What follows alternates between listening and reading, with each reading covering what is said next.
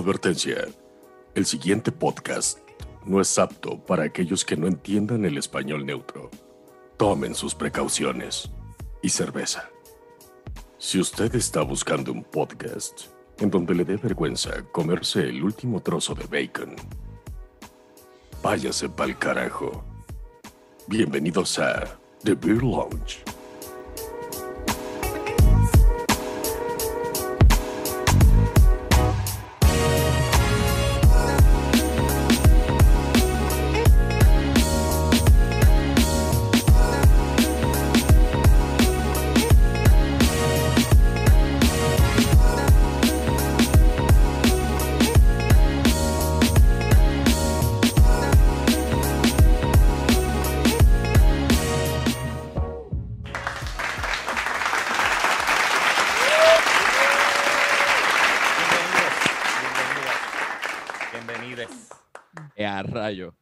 Nosotros no- llevamos cuántos episodios?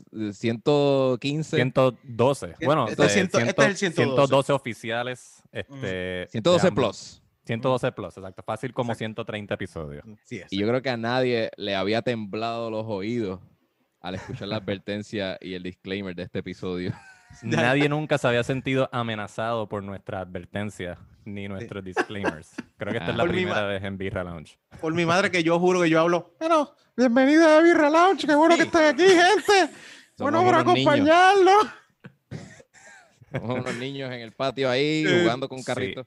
Nuestros Sí. escuchas acaban de dar. Ah, o sea, este, este podcast es de trompetilla. Sí. El payaso aquel de. Qué vacilón.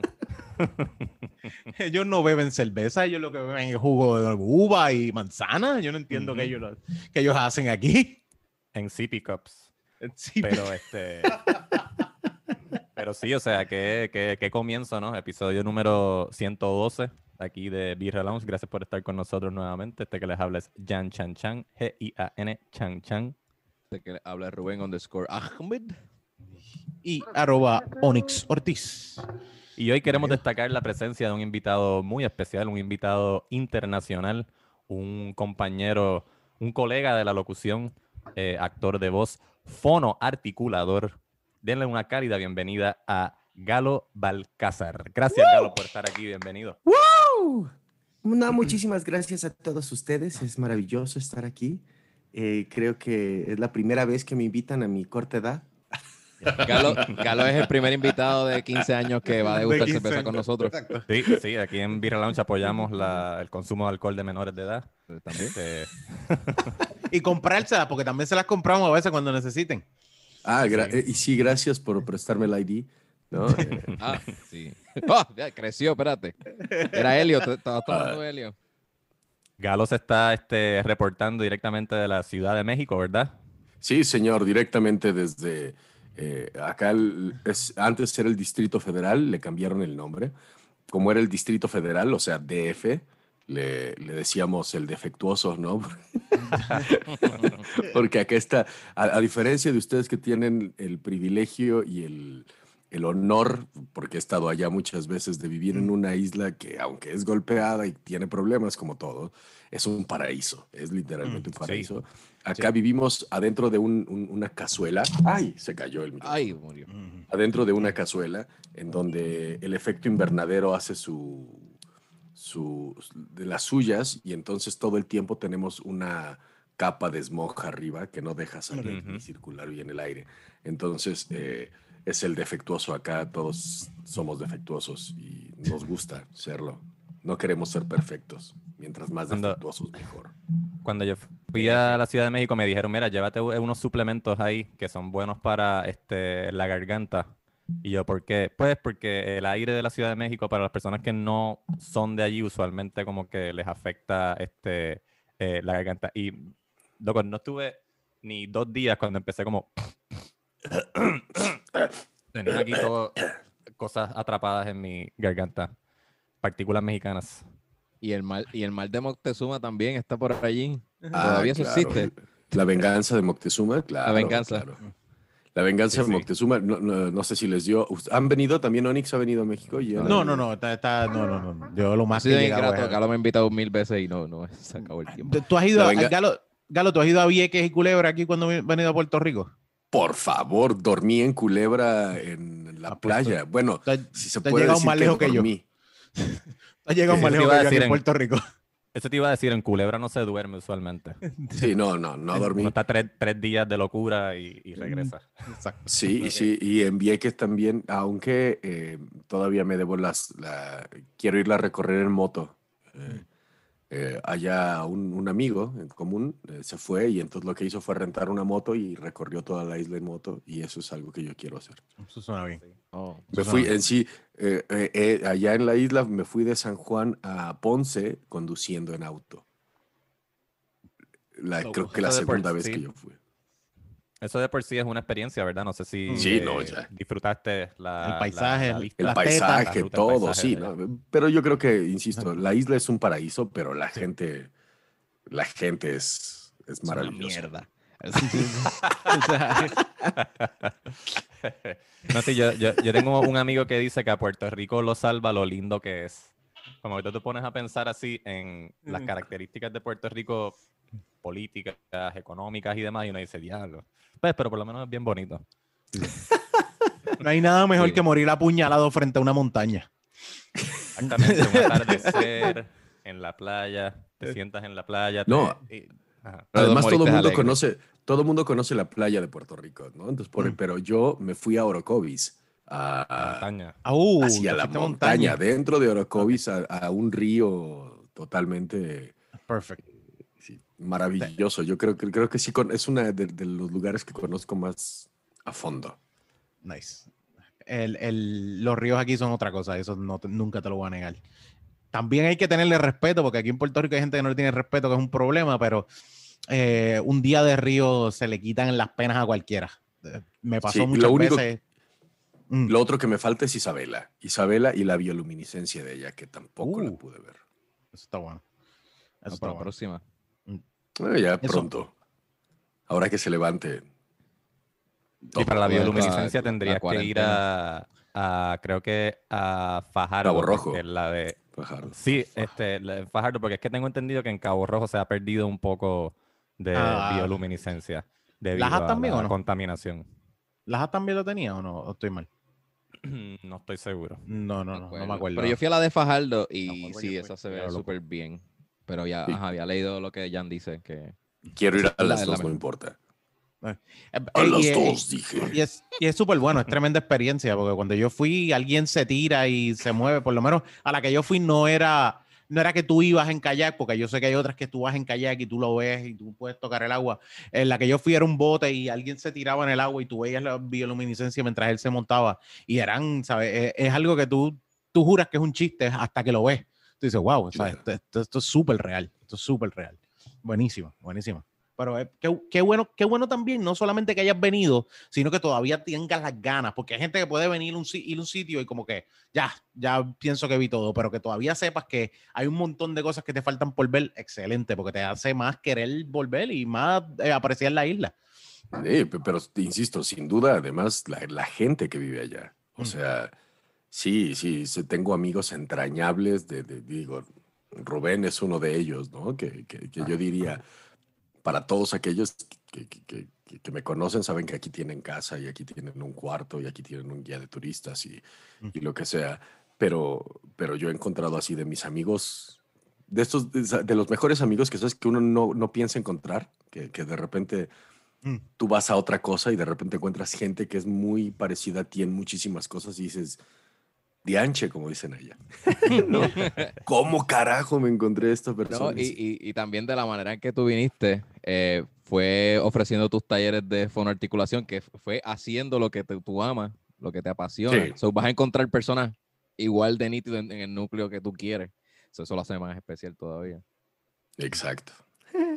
Así, antes Galo, ha- Galo ha entrar hecho, en- aparte de actuar, Galo ha hecho improvisación y ha traído su, su grupo de improvisación, ha, ha re- ha- ofrecido talleres de varios fines de semana, ha- se ha presentado en el Teatro Arribí con una, se llama CS Impro, CSI Impro, Sí, es un formato bien complejo en donde tienes que el público este, adivinar cuál de los improvisadores que están en escena es el asesino de un crimen wow. que ya es Ah, como un club, bueno.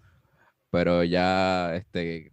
Pensamos en juntar un juego de mesa, Eh, un videojuego y la serie de CSI en un mismo formato. Bello. Y entonces es, somos cuatro improvisadores, todos hacemos un, un personaje que, que el público dice cómo son los improvisadores, es el reto del actor, ¿no? Hacer que los personajes que nos diga el público sean creíbles.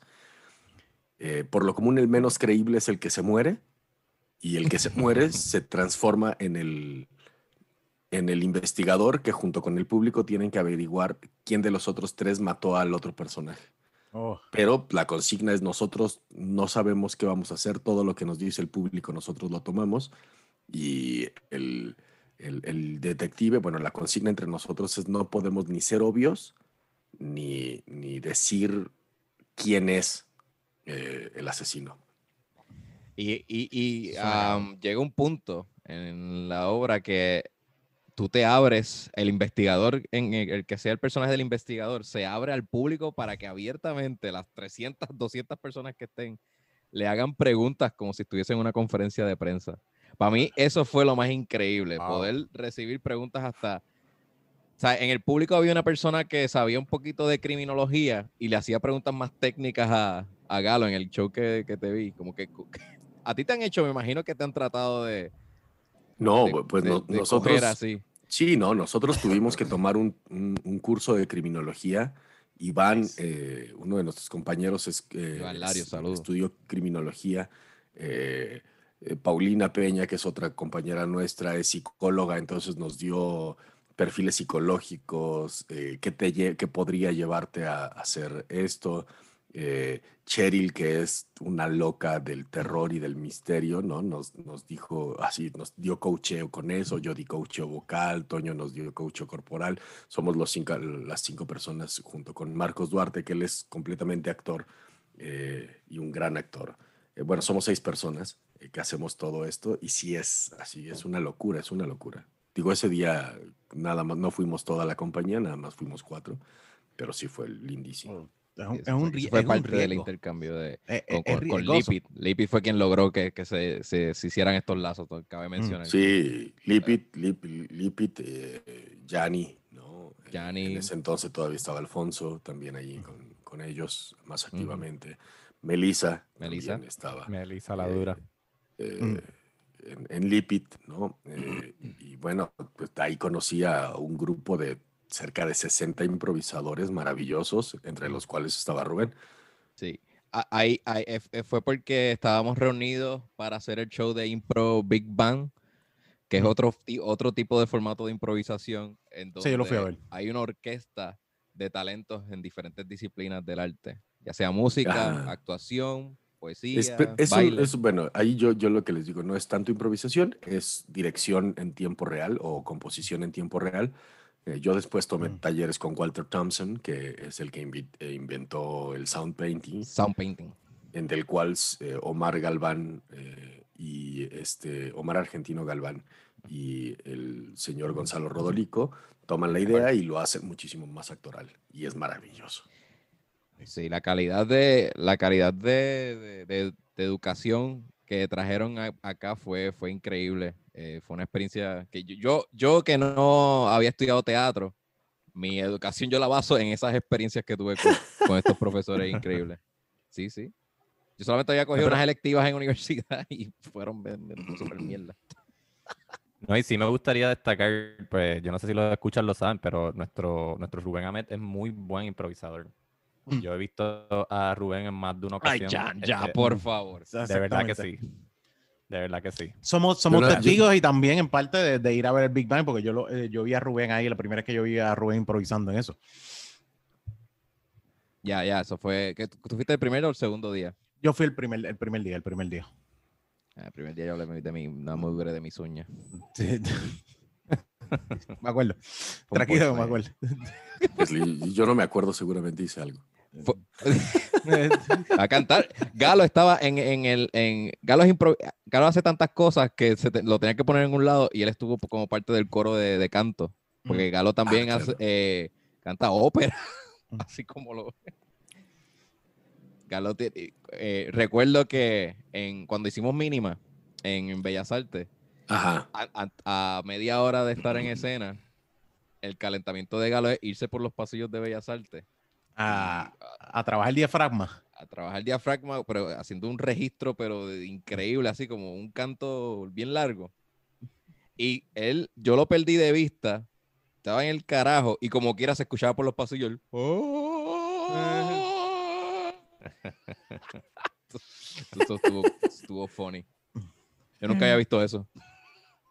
Otra cosa que hace- también. Uno está loco también. Otra, que hace, otra cosa que hace Galo, ¿verdad? Es este, tomar cerveza. Ah, es justamente lo que iba a decir. Digo, acá son las 8 de la mañana y ya es muy tarde como para no tener a- una bebida en la mano. Muy bien. ¿Por, por qué no? ¿Sabes? ¿Por qué no? Y ya Galo le está temblando el pulso y, no, y quiere tomarse el primer sorbo. Sil- No, Silve, sin mie- Silve sin Claro, miedo. puede yo servirla, puede servirla. Sí, Silve sin miedo. Yo creo que pri- primero vamos a hablar de la de nosotros porque quiero meterle bien duro a la, a la que trae Galo, de verdad. Pero esta Dale, que dale, nos dale. dieron, esta que nos dieron está, de hecho, esta fue de las que nos dio Yossi. Eh, desde Este el es del catálogo de Yossi también. del- Exacto. Eh, desde el principio, para que quede claro, eh, se llama Nitro Pumpkin Spice Latte. Y cuando la abres, cuando la abres, es como si hubiese soltado el nitro. O sea, esto Sí, no es, como Fast and the Furious. de verdad, esto no es chiste. Yo me quedé como que cuando tan pronto yo abrí esta lata, y esto es como que, ah, no, no es solamente branding. This is fucking for real. Oh, this is real. Así- Así, algo so- así. sonó, sonó así. Y yo me quedé como que, ¿qué es esto? Se, se escucha el...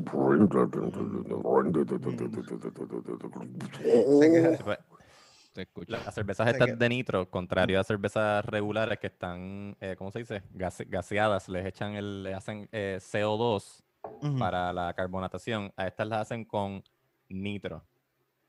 El efecto que tiene, además de sonar como si estuvieses tirando cambios cuando abres la, la lata en un carro bien este, pimpeado ahí con este Toreto, Mm. también es que sa- sabe media, es media flat, no tiene tanta efervescencia como Ujú. las cervezas que están, que tienen CO2. Exacto. No es de. No, no me encanta que se sienta flat. No sé si es Mm. la costumbre, porque en verdad la cerveza ya la probé. Este, sabe, sabe bien. Es la Nitro Pumpkin Spice Latte. Yo no sé ustedes, para mí sabe a eso mismo, a un este, Oh, a mm, un Spice coffee. Latte. Pero el, el café está bien presente.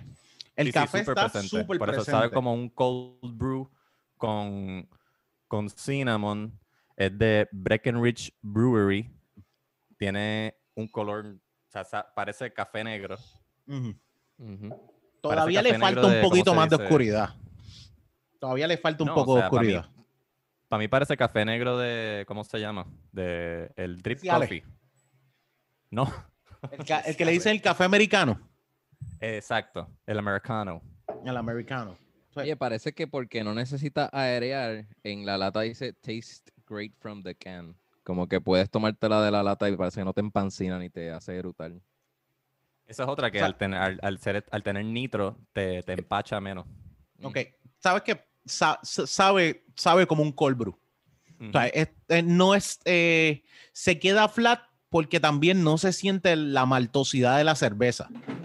O sea, esta, esta cerveza, una de las cosas que tiene es que tú sabes que esa maltosidad te llena. O sea, te, te, te llena el estómago. Y esta, tú no sientes que tú te vas a dar unas cuantas cervezas y tú no estás. O sea, no hay forma de que tú digas, esta cerveza me va a hacer sentir lleno. Como que se queda. Se queda ahí. Sí, Sí. no, no empancina quizás como una stout.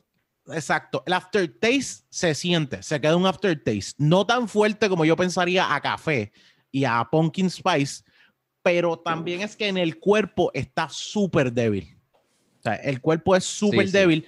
No sé si es por el hecho de que usan nitro, porque no creería, porque no es nada más el nitro. La efervescencia se le va en dos segundos, no es por nada, pero yo no, o sea, yo no, no veo como que el movimiento efervescente es como que tiene el nitro al principio, pero no es algo que se queda. Eh, pero ante todo esto, eh, el pumpkin se siente, el spice se siente y el café se siente, pero si tú, no me, si tú me la sirves y me dices que esto es un cold brew, yo te creo que es un cold brew antes que una cerveza. Te creo que es un cold brew antes que una cerveza. Como que le Y es falta. eso, lo no más sé que lo hace, lo más que lo hace para mí parecerse más un cold brew que una cerveza es este el hecho de que sea con nitro. Si hubiese si- estado ca- carbonatada completamente con CO2, a lo mejor a lo mejor me gustaba un poquito más incluso. Tendría la duda si, si lo hubiese normal, ¿cómo sabría? De verdad me quedo con la duda, como que Sí. en vez de nitro, hazmela con CO2 normal, vamos a trabajarla como normalmente se, se hace la cerveza y ver si tiene un poquito más de cuerpo, porque aquí el cuerpo siento que siento que es, es un, es una lager, o sea, se siente como una lager. Es una stout, pero aún así se siente como una lager, no se siente como una como si fuera una, una stout. Y no siento cuando dicen milk stout, normalmente se siente un poco de lactosa. No siento tampoco el Sí, milk smoothness de la tienden a ser más dulce. Esta no es muy dulce. No, no. ¿Qué no. tú crees, Rubén? Hasta pien- pienso que sí, el nitro la- le afecta mucho el, el sabor y lo, y Mm. lo neutraliza de que, bueno, le quita, ni lo neutraliza, le quita bastante. Mm. Y no, no me gusta la experiencia, en verdad, porque también yo tomo por, por probar un buen sabor, no, no solo por alcoholizarme. Mm. So, Tiene cinco, tampoco creo tiene tanto. Sí, tiene cinco, ajá, pero... 5.5, ¿entiendes? Que tampoco es que nos vamos a emborrachar con esto. No, pero los sabores creo que están, ajá, wow, están, están lavados. No, no, no, me- no me gusta, no tienen mucho protagonismo. Como si se hubiesen filtrado, con- mezclados con agua. Sí, exacto. Una, sí, una- estoy- estoy- estamos tomando la Nitro Pumpkin Space Latte Ultra. Si hiciera medalla light. No, exacto. Ultra light. es verdad. Sí. Eh, So, Yo lo, ¿sabes? Le- eh, la lata está cabrona, me encanta la lata, me encanta el concepto, me encanta el hecho que hayan jugado con Nitro. A mí me gustan las cosas de Pumpkin Spice. Yo sé que hay gente que también en esta, en esta época ya están altos. Sí, sí, sí, como que bien. Pero yo soy bien, a mí me gusta eso. Y de hecho, yo tengo unos pots que son de Pumpkin Spice que saben buenos, unos pots de café eh, que saben buenos de Pumpkin Spice. Y aún así prefiero beberme esos Pumpkin Spice. Eh, esto es un. Por la lata y por el hecho de- del concepto, tiene un 5 para mí. Tal vez le estoy dando. Tú sabes que esto es de los más bajitos que yo doy. así wow, Onyx, esto es bien raro. Sí, Onyx sí, ha, ha llegado a, a- a ese rating. Papi, esto es, esto es una experiencia de que te están ofreciendo una mamá y tú piensas la mejor mamá del mundo y realmente no fue tan buena, así que Sí, tuviste que bueno, terminar bueno, tú mismo. So, sí, por lo menos puso los labios. o sea, pues, Ah, me gusta mucho, me gusta mucho la, el diseño de la, de la lata. La, la- la la lata. cervecería Breckenridge Brewery es de, de Colorado y tiene, parece tener un dibujo de, la- de las montañas rocosas. sí. Pero más allá, más allá de eso, en verdad me dejó como, me dejó como igual. Yo también eh, le daría eh. un 5 porque creo que no la repetiría. Eh, yo también, bueno, yo- puedo darle un, un 3, pero voy a darle un Ujú. 5 para, para, para no joderla, ¿verdad? Tú sabes, Este, Para para ser parte del grupo. Esto, esto sirve. para sentirme acompañado. para sentirme acompañado.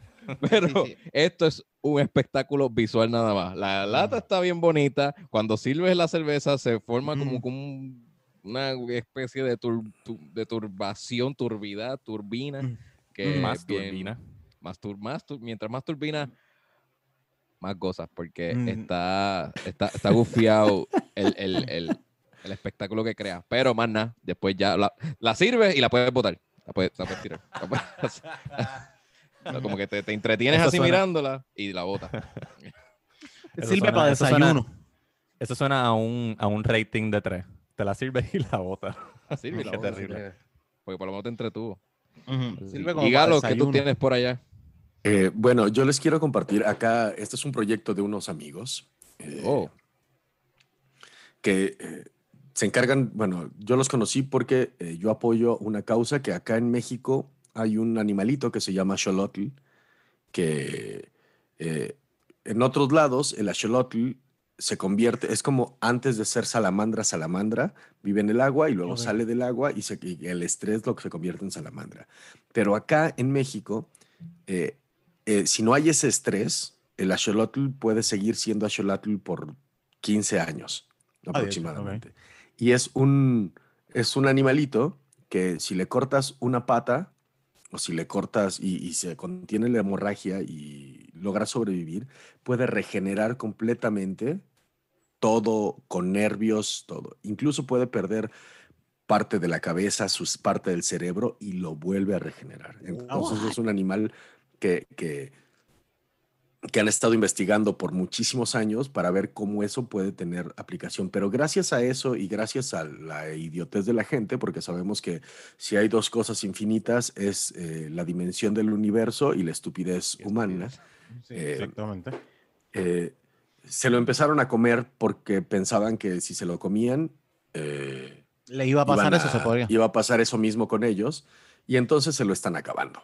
Eh, Yo Wow. estoy en un proyecto para rescatarlo porque es un lugar y además prehispánicamente Axolotl eh, significa el otro, porque como acá no había espejos, en América no había espejos, la única forma de conocerte a ti mismo era a través de, de los lagos, de las aguas. Entonces tú te veías y veías tu reflejo y en el agua estaba este animalito que además tiene dos ojos, manos y es, es extraordinariamente humano. Cortázar tiene algo y se llama Xolotl y eh, la cerveza justamente se llama monstruo de agua porque uno de, las, de los significados de Axolotl es monstruo de agua, ¿no? El, el otro yo que estoy en el agua.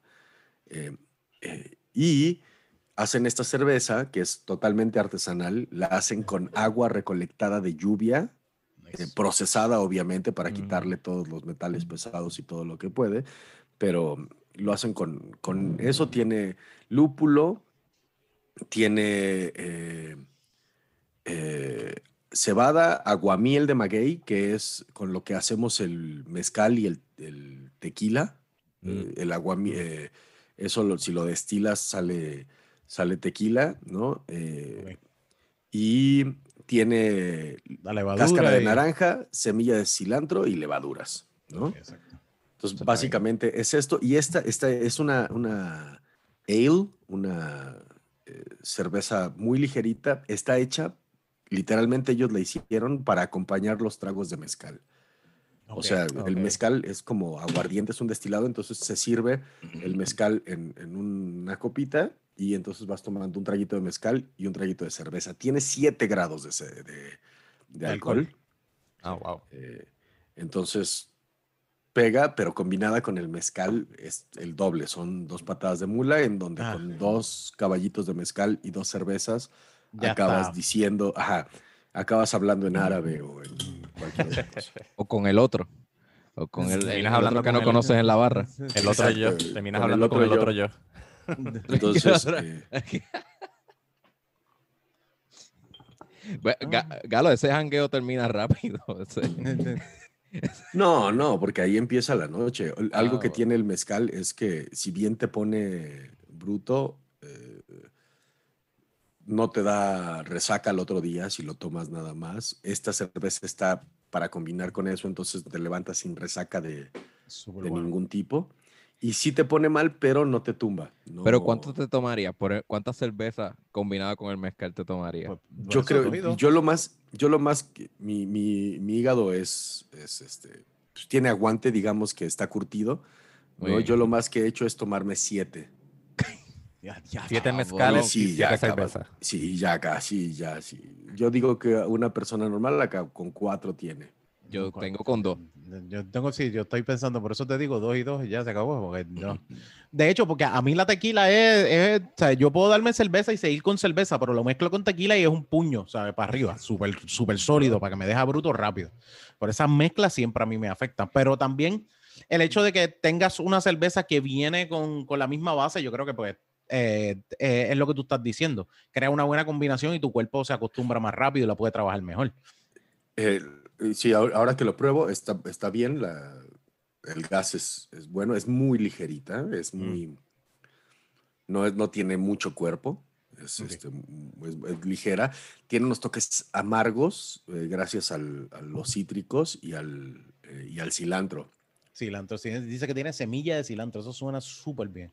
A mí me, yo soy, yo soy amante del sabor del cilantro. No sé si se llega a sentir el cilantro per se como Sí, sabor y solo. ya vengan a México, yo les consigo. Mm, Este, y sí, sí, sí, lo que tiene es que sí sabe a que te comiste, no sé cómo decirlo, pero mi abuela lo decía muy bien. Dice, esto sabe a verde, como si cuando te, te- te comes eh, o, o cilantro o berro, ajá, sí. hierba, Ujú. Y te queda Exacto. este sabor como de hierba en la boca. Ok. Eh, sí, es, es, es, es lindo. Pero, digo, ahorita no lo estoy tomando con, con mezcal. Digo, si soy aventado, pero son las 8 de la mañana, ¿no? No estás Está bueno, cumpliendo, pero- no estás cumpliendo, Galo. Ah, Este, no. Pero, pero yo creo que haría muy buen, muy, muy buena compañía con el mezcal, porque sí te, te acompaña el sabor, que el otro es fuerte y, y- y sí, lo complementaría sabroso. Sería Sí, lo mismo. Una cerveza así de ligera con 7% de alcohol es peligrosa. Muy, Sí. Mm. muy. Eh, yo la conocí hace, ¿qué será? Uno- un año, pero ahora en, eh, fui a dar función, por cierto, Mm. al Museo del Ajolote eh, por Día de Muertos y llevaron esta. Y vi a dos personas que se tomaron tres cervezas al hilo, ¿no? Así como de... "Ah". Sí. Una tras de la otra, que vacilón. Y, y al rato ya los yo les estaba... en el- ya estaban en el clásico, te quiero mucho. Gracias por estar aquí. Gracias por estar aquí. qué bueno. ¿Cómo haces lo que haces? ¿Cómo, cómo, cómo haces? La vida, la vida es tan especial, ¿verdad? Exacto. Tan bonito. ¿Dónde ¿Dónde Eso está el mezcal? ¿Dónde está el mezcal? Por ti yo hago lo que sea. Así. Ah, ah, afortunadamente se quedaron ahí y no pasaron las siguientes dos etapas que son las más tristes, ¿no? Porque después La- es... el, No, a ti yo hago lo que sea, que tú no lo hagas por mí. No, no, pero no llore, pero está bien. Y tranquilo, no, no pasa nada, pero porque... Y ahí No. es donde empieza. Ya la- la, del baño. ya, Ok, sí. vamos a llamarte un Uber. Exacto, es eh, donde le empiezan a rezar al dios de la porcelana, o sea, que se hincan, Sí. se paran frente al dios de la porcelana, el, el- el- el santo, el santo más, más alabado de todos, ¿no? El, el eh, Ah. sanitario. Sanitario. le- le Chistes de Galo. Hola, ¿qué tal? Chistes, jugamos con palabras hoy. El mejor. Galo, y allá beben mucho, como que cotidianamente se bebe, como Yo que todo el que sí. día a- a- allí. se- porque en mi mente, en Alemania, como, como que es, es costumbre europea que en almuerzo se sirvan estos tarros de cerveza bien, bien grandes y, y vivan así, normal. Como que yo quisiera que en mi trabajo me permitieran. En, en hora No, de acá, acá no, no bebemos tarros de cerveza, eh, porque la preferimos directamente de la botella. En la Entonces, botella. Ok. Tenemos cervezas de un litro o de litro y medio, que se llaman, mi- bueno, les decimos acá caguamas, como las, eh, como las tortugas caguamas, ¿no? Ujú. que son grandísimas, o misiles. Y tú puedes ver a las personas a las 10 de la mañana eh, saliendo por sus por sus cervezas. Ahora estuve hace poquito en el Caribe mexicano y sí, a las 12 del día ya uno este, empieza a beber y hay, hay personas, casi siempre los sábados y domingos, que no dejan de hacerlo, ¿no? O sea que... Conectan todo. Sí, sí, to- todo el fin de semana completamente. Long, claro. Pero, me- ah, pero oh, por ejemplo, en Puerto Rico, yo pienso que también se consume mucho alcohol, pero por ejemplo, aquí las cervezas son más light, porque la medalla es la ma- una de las más populares, y la, pero también está la Michelob, que es más light, este, que, que creo que, no sé, no, no sé si hay un consumo más alto de alcohol allá, porque allá es bien popular, bien común el mezcal y eso, o no, Eh, no- o no ves ni- ninguna diferencia de las veces que has venido. No, yo creo que es muy similar, es Similar. muy, muy, muy similar, porque si bien ha- hay un mercado, bueno, es que somos muchísimos millones de habitantes, ¿no? Sí. Nada más en la Ciudad de México somos 20 millones de habitantes. Entonces, Eh, entonces... hay como eh, 10 veces nosotros. Exacto. Sí, sí, hay de todo y hay para todo tipo, ¿no? Pero si bien hay algo que ha- hay un sector que solamente consume mezcal o tequila o destilados, pues ron, whisky, sí hay un mercado de la cerveza grandísimo, grandísimo. En sí, cada vez que tú vas a una fiesta, eh, llevan cerveza, ¿no? Y además acá el, la oferta de cerveza es demasiada, ¿no? Nada más de, de cervezas nacionales debemos de tener cerca de 12 o 15 cervezas nacionales Wow. de buena calidad. Esas y las, las, las comerciales, ¿no? Entonces tú tienes para Sí. elegir desde una lager hasta un stout eh, eh, o una Pura, porter. Imper- ¿no? Imperial Stout y de todo, todo tipo de cerveza.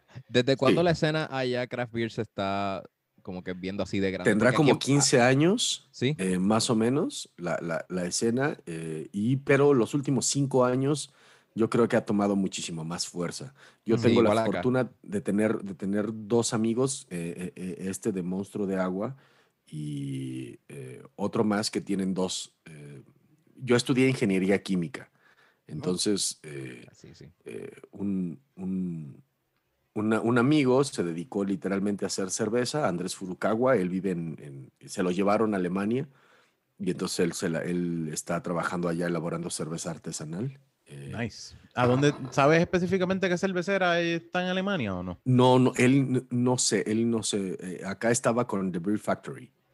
Eh, él fue el que hizo todas las, las, las primeras cosas de Beer Factory y se fue para allá y pues desde que está allá obviamente él se desconectó, ¿no? Él ahora habla más alemán que español.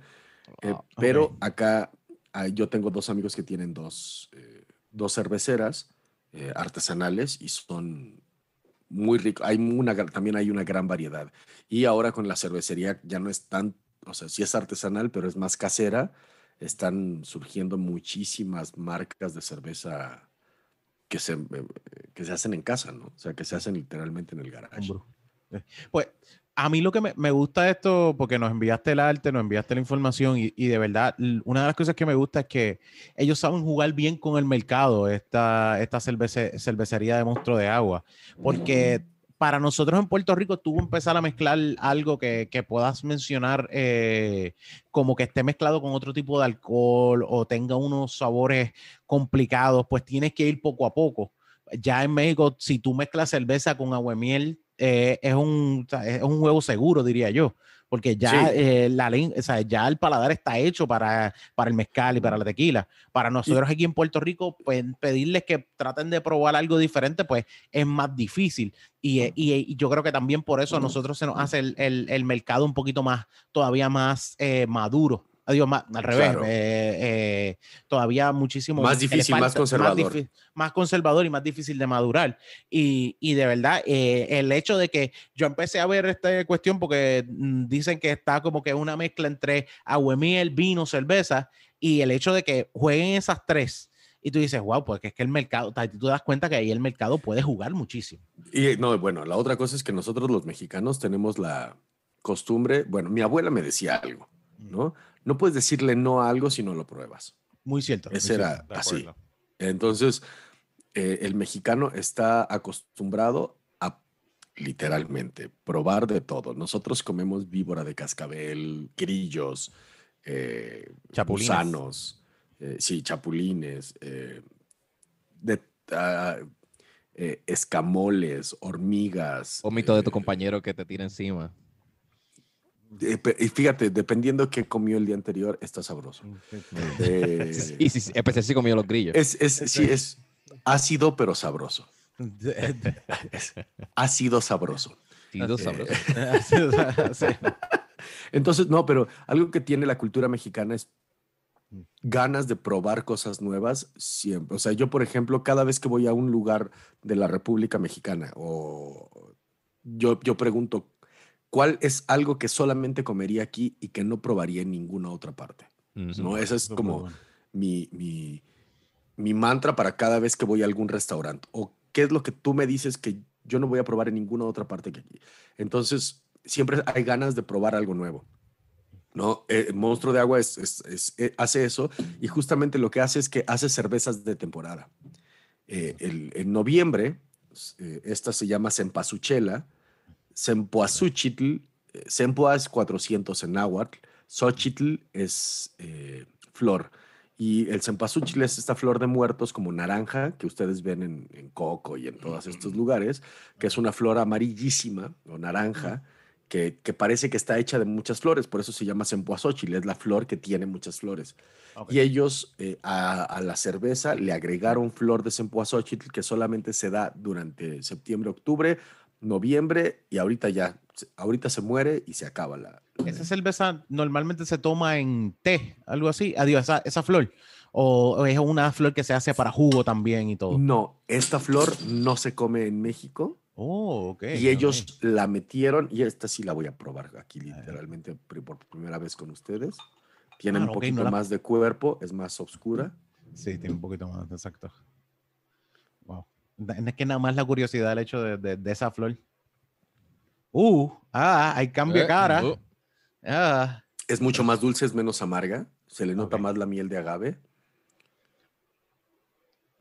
Sabe, a- sabe. a- Me voy, a- voy a, yo aquí tengo cempasúchil porque acaba de ser Día de Muertos, entonces ponemos una ofrenda y ponemos un altar, ¿no? Eh, voy a salir a, a probar el cempasúchil a ver si sabe así.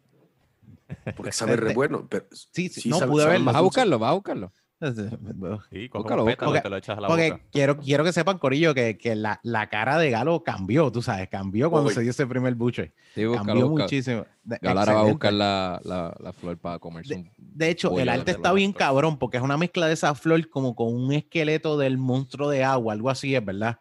Y, y se ve, o sea, se ve muy demente, con unos colores como dorados. Eh, y me imagino que esta es la flor a la que él se refiere, que sale en Coco, es la, para que tengan una idea, el puente donde pasan en Coco eh, los Mm. muertos, pues esas son las flores. Ah, Esas son las flores que se ve. Eh, y bueno, de hecho, las flores están en casi toda la, en casi toda la película. Y es, Sí. es una flor como dorada, tengo- chinita, algo así. Sí, Mencionaste no, Coco, no. ya tengo el taco en la garganta. sí, Mira, no, yo- mírala no, ahí. ya lo- ahí mostrando- está, ves, ves, ves. Está en escena la, la flor de muertos. Mm, mm. Literalmente Eso. pueden ver aquí. Sí, exactamente. Yo compro siempre plantas con maceta, aunque se me mueran, Ujú. ¿no? Porque Sí, sí, no hay nada mejor que morir donde naciste. prefiero tener algo vivo. Nunca he probado esto, la verdad. Ok. Vas, vas literalmente a. ok, Ah, perfecto. Si se ven, si se ven, son como petalitos muy chiquitos, entonces por eso es Ujú. como si tuvieran muchas. Ah, muchas flores metidas dentro Muchas de muchas flores metidas. Exacto. Bueno, pues vamos. Ese es el maridaje de, de la cempasúchil, la misma flor. Ahí está, se siente, se llega a sentir muy ¿Se bien. siente igual? Se siente igual. El, el de ese- es dulzona, nunca lo había probado. En Mm. realidad nadie la come. Bueno, voy a explicar por qué se pone este. ¿Por qué se pone esta flor? Nosotros, ah, eh, el Día de Muertos, eh, Mm. se celebra, es una celebración a las personas que hacen que nosotros seamos como somos, ¿no? Literalmente. Entonces, eh, nosotros le agradecemos a las personas que lograron esto. Ponemos, no es tanto recordar a nuestros muertos, sino sentar a, lo- a las personas con las que ya no puedes es- estar, y amigos, lo que sea, que están lejos y con los que no te puedes comunicar, y los pones para preguntarles si están orgullosos de la persona en la que te has convertido, ¿no? O qué te dirían si estuvieran contigo, ¿no? O sea, por eso los invitas a cenar, ¿no? Es como una cena con todas estas personas y es, bueno, en esto me he convertido, esta soy la persona. Si ustedes que ya no están aquí me vieran o si yo los tuviera enfrente, ¿qué me dirían? no? Serían, estarían orgullosos de cómo soy, de, de cómo me he portado, de cómo me porto con los demás. Entonces, y la otra es que eh, pues, en, en esqueleto todos tenemos la misma cantidad de huesos, todos tenemos la misma cosa, y entonces eh, cuando todos se pintan de esqueletos, pues no diferenciamos entre el uno y el otro, y entendemos que lo que le haces al otro es como si te lo estuvieras haciendo a ti mismo. Bello. Entonces, como una, una idea de, de cómo es la sociedad. Obviamente esto, que es la base tolteca, después eh, la base mexica, que son los que, nos, lo- los que llegan aquí, lo toman literal y lo que hacen es mostrar esqueletos de personas en algo que se llama tzompantlis. Si ustedes han, han ¿Puedes, visto la- explicar, ¿Puedes explicarme la, la diferencia entre los toltecas y los mexicas? Los toltecas son antes, la- los toltecas es como la cultura madre, la cultura que estuvo hace aproximadamente, ay, ¿cuántos serán? Pues 2000 años, 2500 años más o menos dentro, de la, dentro del continente americano. Y los mexicas son los que estuvieron hace 600 años cuando vino la, la- el descubrimiento de América. ¿no? O sea, ya era en lo que se había convertido toda esta ideología, y como en la religión, ¿no? Que empezó siendo una, una bonita doctrina de perfeccionamiento del ser humano y terminó siendo un mecanismo de control. Bueno, más o menos que es- el, el sistema de las Sistema- ideologías es igual, ¿no? Es sí, sí, sí, sí. sistemático.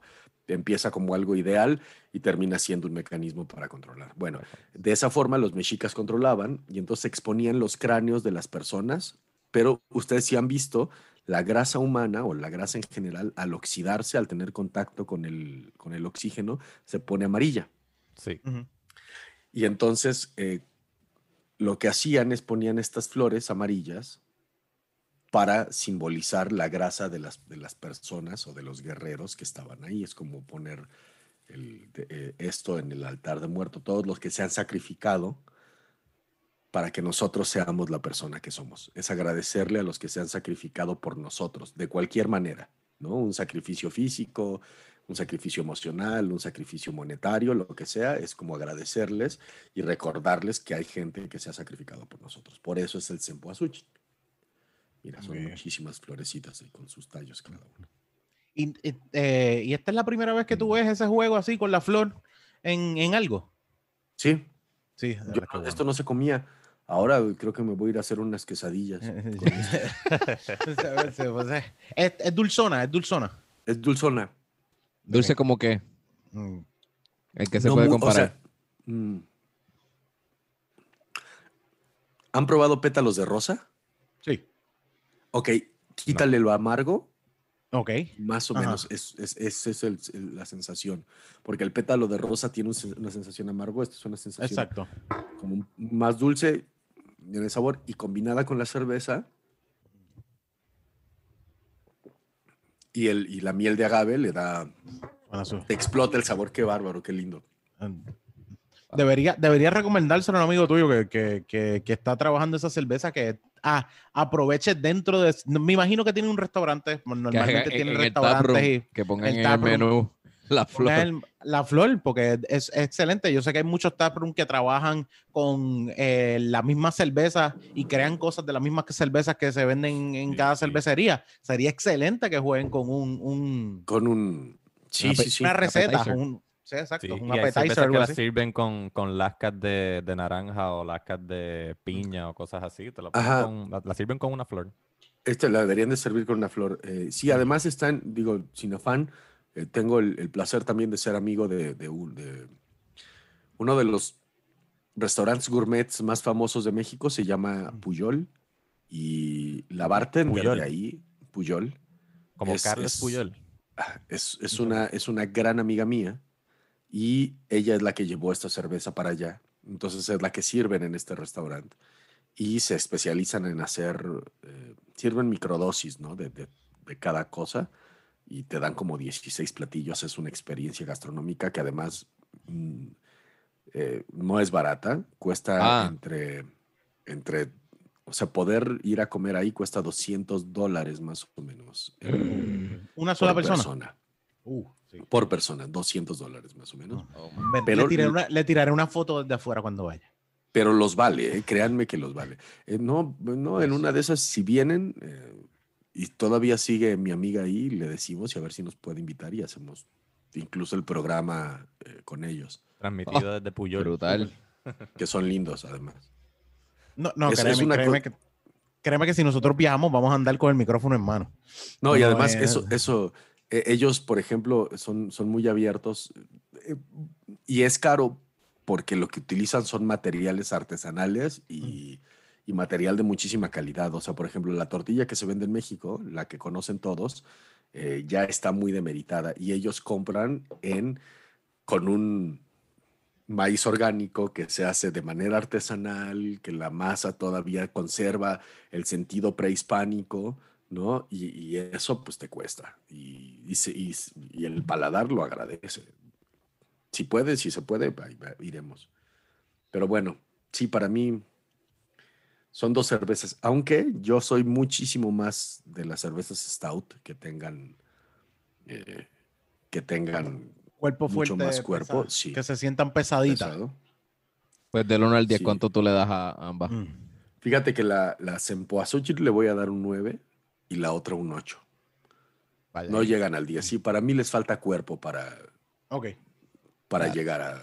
Ha- Has llegado, de hecho, has llegado a probar. stout. Ey, Sí, esa tiene una gente. stout que, que esa, me, me- esa es la, curiosi- la que me da más curiosidad que todas, que o sea, la más curiosidad que me da, que es la stout con higo y caña. No sé si, que dicen que es una, le pone stout tropical. Y esa no la conseguí. Mm. O sea, Con yo fui, fui- justamente fui a la, a la- a la cervecería y me dijeron, estas son las que tenemos ahorita, Mm. eh, porque so- es la son las de temporada. Como te digo, ellos también tienen, dependiendo... Su rotación. tienen, ajá, de, de la temporada tienen su, su rotación. Pero sí, esta cempasúchela. Ah, acá a la cerveza le decimos chela, La chela. Ok. ¿Por la qué? chela. ¿Por qué específicamente sale la cuestión de chela? ¿Quién sabe? Porque puede ser que es como eh, eh, a las gracielas les decimos chelas, a las Mm. personas que se llaman gracielas. Eh, Entonces, las gracielas son las que Mm, se pasan en la... mm, O sea, que se pasan bebiendo. las gracielas Las son gracielas se son las que te ponen a gozar. son las que te ponen a gozar, exacto. Son las que se dan en cada fiesta. Sí, sí. Dame una chela, Graciela. Sí, sí. Eh, Sí, bastante, eh, bastante fácil, ¿no? Eh, Sí, porque aquí este, lo- los apodos que le tienen a la cerveza son bien básicos, no son como que, ah, Sí. una fría. una, Ah, wow, una- qué- qué nosotros decimos birra, birra, que es lo otro que, nosotros mencionamos aquí en el podcast y todo lo demás, pero viene de, de eso, de beer per se, tú sabes. Bueno, Eh, birra en italiano. O la, sí, birra, birra en italiano, pero mi, mi abuelo nunca lo dijo porque, Porque de- era él italiano. sabía italiano, porque era italiano y él, Él- sabía italiano. él- eh. exacto. Él, él hispanizó beer Sí, a sí. Dame una birra ahí. Exactamente. Eso, exactamente. No, y la novia, pensado, cuando te la dan en la servilleta, con, con la Mm. servilleta, la novia. Ah, exacto, vestida de La novia. porque novia. está- Vestida de sí, novia, exacto. Porque está Acá- vestida de blanco. Ah, claro. Ah, pero, pero. Rui, eso tú dices por la servilleta. No, Para mí era porque Ah, estaba fría. Porque está fría. A mí siempre me lo han dicho por eso. escarcha, y la escarcha blanca se, se, se apodera ¿Es por así la de, la, de la servilleta? lata. No, no es por la No. servilleta. A mí sí, por lo menos, a menos de que otras Toda mi vida ha personas. sido un engaño. sí, No, yo estoy, a yo menos de estoy que en la otras misma página personas. que Onyx. Mm. Sí. Porque es Este- que tú sabes que cuando se ponen bien frías, cuando vienen de estos congeladores que son mayormente de este congelador que es con la puerta de metal, pues normalmente ahí ese tipo de congelador como que bota mucho, parece que es mucho, mucha humedad. Eh, o, el hielo se, se, se le pega, se la adhiere bien fácil. Que está la cerveza. escarchita, como una escarchita. escarcha, blanca, exacto. Y está cuando toda la pides- blanca. Exacto, cuando la pides vestida de novia, pues cuando te la dan vestida de novia es que tiene esa escarchita alrededor. Ahora, si las dos cosas son necesarias, si necesita estar así y una servilleta, pues no sé. Eh, sí, el, el, el que meti- el dio el origen de esto, pues tenga que arreglar lo que estamos diciendo. La servilleta es el velo. Exacto, el velo. El. Acá, acá, acá hacemos muchos juegos de palabras, entonces es cerveza bien fría o helada. Entonces dame una serpiente bien elástica, eh, dame una cerbatana bien elodia, eh, todo lo que, lo que suene a ser algo, Sí. helada o fría, dam- dame una, eh, una cerbatana bien muerta, ¿no? Ah, claro, Ah, ah. fría. Sí, sí. No, aquí es eh, con lo desconocido, le, da- le, le- te inventas lo que sea, no importa si rima o no. Dame un de esto, el- eso, la cosa esa que está allí. El aquello. Y ya. El- No, no, no hay ni que imagino- mencionar la palabra Si de acá- per se. Si acá pides el aquello, ah, oh, oh, ah, Te ok. van a llevar a otra puerta. Sí. Se- te, te, te abren, te, te, te, te sientan en algún lado. Exacto. Oye, pregunta, pregunta, que, pregunta que te hago, Galo. Es, es que, que, que para mí es como que súper normal, diría yo, y, pero nosotros aquí en Puerto Rico tenemos el- las palabras un poco como, diríamos, al garete o, ¿sabes? Un poco... eh, que te sien- tú no sé si sientes que nosotros como que somos muy tirados al hablar demasiado. Eh, bueno, de hecho, desde que te estoy hablando desde el principio, son- soy- somos bien tirados. Y, y no sé si fue, cómo fue tu impresión la primera vez que te diste cuenta de eso en Puerto Rico y eso. Yo creo que Más- eh, Más todavía en tu campo de trabajo, ¿me entiendes? no, no, nos hermana eso. Creo que a to- todos los latinos somos, somos en parte así. Los mexicanos somos muy amables. A veces nos pasamos de, de, de, de serviles, de, de, Mm. de agachados, ¿no? Eh, yo creo que somos el país que menos no sé, quizá estoy exagerando, pero por- junto con El Salvador, con Ecuador, con Perú incluso, Mm. somos como los que más low profile tenemos. eh, y la mayoría, pues los argentinos, los chilenos, los venezolanos, son muy echados para adelante, pues. Es- te dicen las cosas, son, son muy arriesgados, muy rápido, ¿no? Nosotros nos andamos con mucho tiempo, pero creo que algo que apreciamos en toda Latinoamérica es la sinceridad y el que todo lo tomamos a juego, ¿no? O sea, sabemos que, que me puedes estar diciendo cualquier cosa y antes de tomarlo como una ofensa, siempre lo tomaré como una broma. Si lo dices y ya veo que hay una, ¿sabes? Una expresión, ah, digo, ah, no es broma, ah, maldita sea, ah, ok, ah, va a haber Exacto. problemas. Ajá. Bueno, no importa, ¿no? Le entramos. Pero siempre es primero una broma, ¿no? Es como de, Sí. ah, te voy a dar por el culo. En serio, Ah, man. Ay, yo en serio. ¡Corre! ta, ta, ta. Sí, exacto, cuando Rubén. O le entramos. Y Rubén dice usualmente, como que, ay, loco, mamá el bicho. Y nosotros nos reímos. Pero si una, alguna vez Rubén lo diría serio, no te mira a los ojos así y uno, ah, ok, espérate. Me estoy bajando los No, pantalones, ya, ya no sabes lo que tiene que hacer. Ah, Esto es de- sí, no, hasta que yo no vea los pantalones abajo, yo no me lo creo. O sea, como que fue una por- propuesta indecente. por más que me mire. Sí, quizás somos eh, de Sugarcoat. Mm, Lo, eh, Exactamente. Dentro de todo, como a- a- hasta a veces para decir un. No, no tiene que ser algo. Es una crítica constructiva, ¿no? Quizás no, viene, no tiene que venir de un mal lugar, pero le, le decimos como que fíjate, pues tienes que mejorar en esto y eso. No, no, no, no le entramos de lleno a, a lo que en realidad queremos decir. Queremos A mencionar diferencia de los argentinos. Sí, los argentinos yo creo que son los más lanzados para adelante de aquí, que es así de... ¿Y te gustó? No. Se acabó. Pero viniste desde Argentina para acá, ¿o no me vas a Sí, decir algo pe- más? Pero, ah, no, no, no. No, me- no me gustó, no me gustó por esto. pero, o sea, Mm. o es, ¿te gustó? que es peor. es como, Mira para Bueno. atrás. ok. Hablemos de otra cosa. Vamos a cambiar. Exacto. ya. Ya me estoy cambiando el tema. Eh, tengo, tengo una duda. Eh, ¿Por qué eh, Ruby me estaba explicando que tú no das clases de locución específicamente? ¿Cómo tú defines específicamente cómo es Yo, lo, fonología? yo lo- es- lo- lo que hablé fue que, que tú Ah. das una clase que es un currículo creado por ti mismo que le llamas fonoarticulación. fonoarticulación, no, es- no meramente locución, porque Mm. lo Eh, primero que viene a la mente es radio y...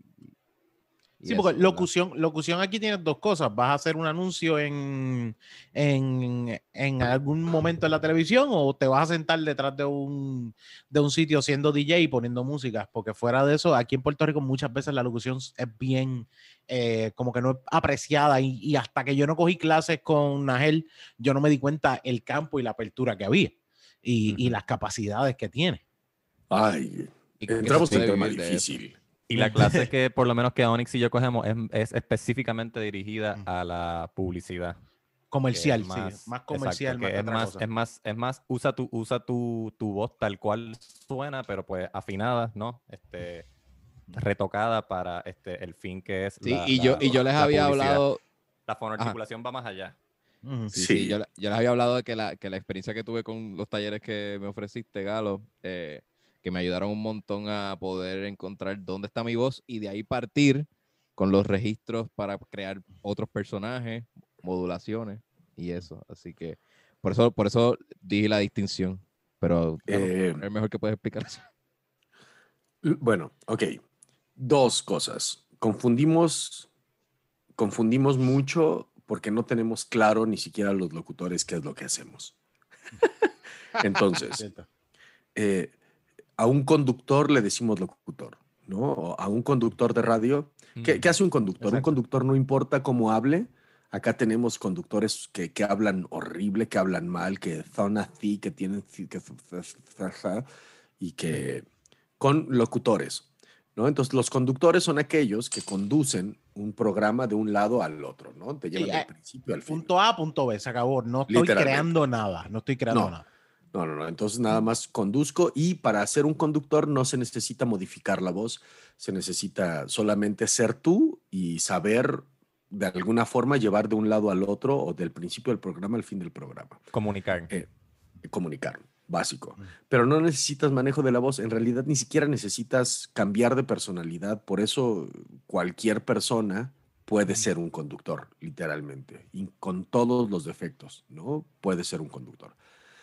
Eh, el siguiente grado es el, locutor. El locutor conoce su voz, aunque sea su tono medio, que es lo que les están dando ustedes. Mm. Tiene este conocimiento de su voz y además tiene el conocimiento de las posibilidades de su voz.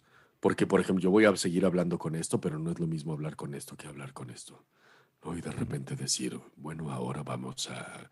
O, de repente decir, bueno, ahora vamos a otro lado, que eso no tiene que ver con mi colocación, simplemente tiene que ver con el mensaje que voy a dar, ¿no? Hacia dónde va mi mensaje, cuál es mi receptor, por qué lo tengo que hacer.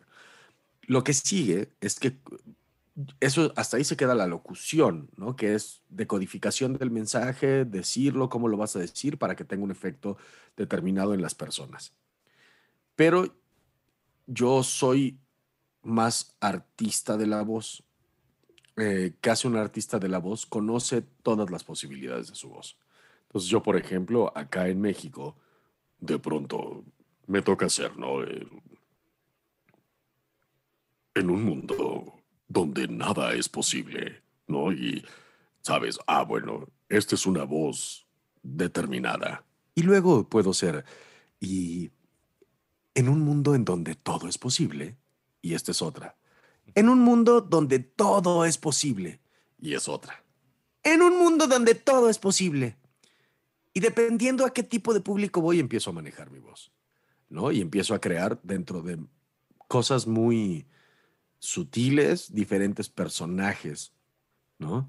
Que no es lo mismo a en un mundo donde todo es posible, o en un mundo donde todo es posible, o en un mundo donde todo es posible. Y entonces ya empiezas a crear más personajes con la voz. Exacto. Ajá. Y esto te lleva a la locución, ¿no? A la locución, no sé cómo decirle, avanzada, que es en donde no solamente conocer, es conocer tu voz, sino las posibilidades de tu voz. Sí, porque esa, misma, esa misma voz, hermana que te interrumpe, esas mismas voces que usaste en mi cerebro se pueden ir, las ocho tipos de voces que usaste, historias completamente diferentes solamente por el cambio de voz, completamente diferentes. A mí me ha tocado de repente en una ser el papá, ¿no? Que es, este, eh, pero papá, tú vienes con nosotros. ¿Y a mí qué?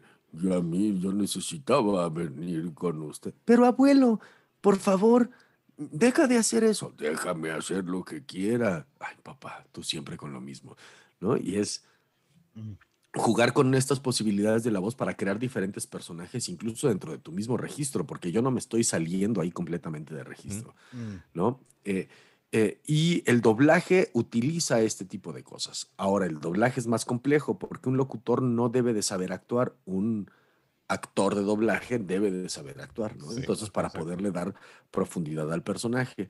Y ahí vienen además la creación de personajes, unos reales, que son imitaciones de la realidad, y personajes irreales, ¿no? Que ahí es donde vienen el Gollum, ¿no? My precious, how can never Mi precioso, ven es mío, mío. Ay, señor. Que no hay, hay no hay una persona que hable así, pero esos, esos personajes salen de mi creatividad vocal. Eh, Entonces creo que todo esto es, es, muy, es muy importante saberlo como artistas de la voz, porque eh, no todos los locutores en este caso somos iguales, ¿no? O sea, vamos desde el conductor hasta el artista complejo de la voz. Y si además este artista sabe cantar, le agrega un plus, ¿no? Entonces, porque no es lo mismo eh, nada más hablar.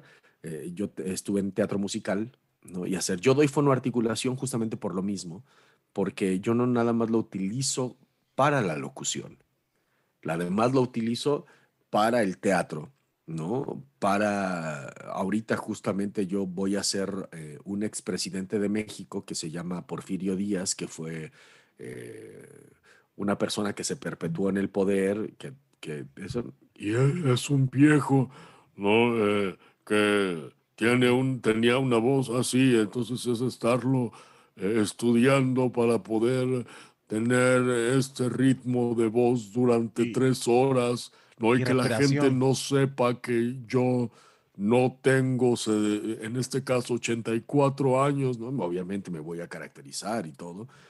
Y, y no nada más me sirve para la locución, me sirve para el teatro.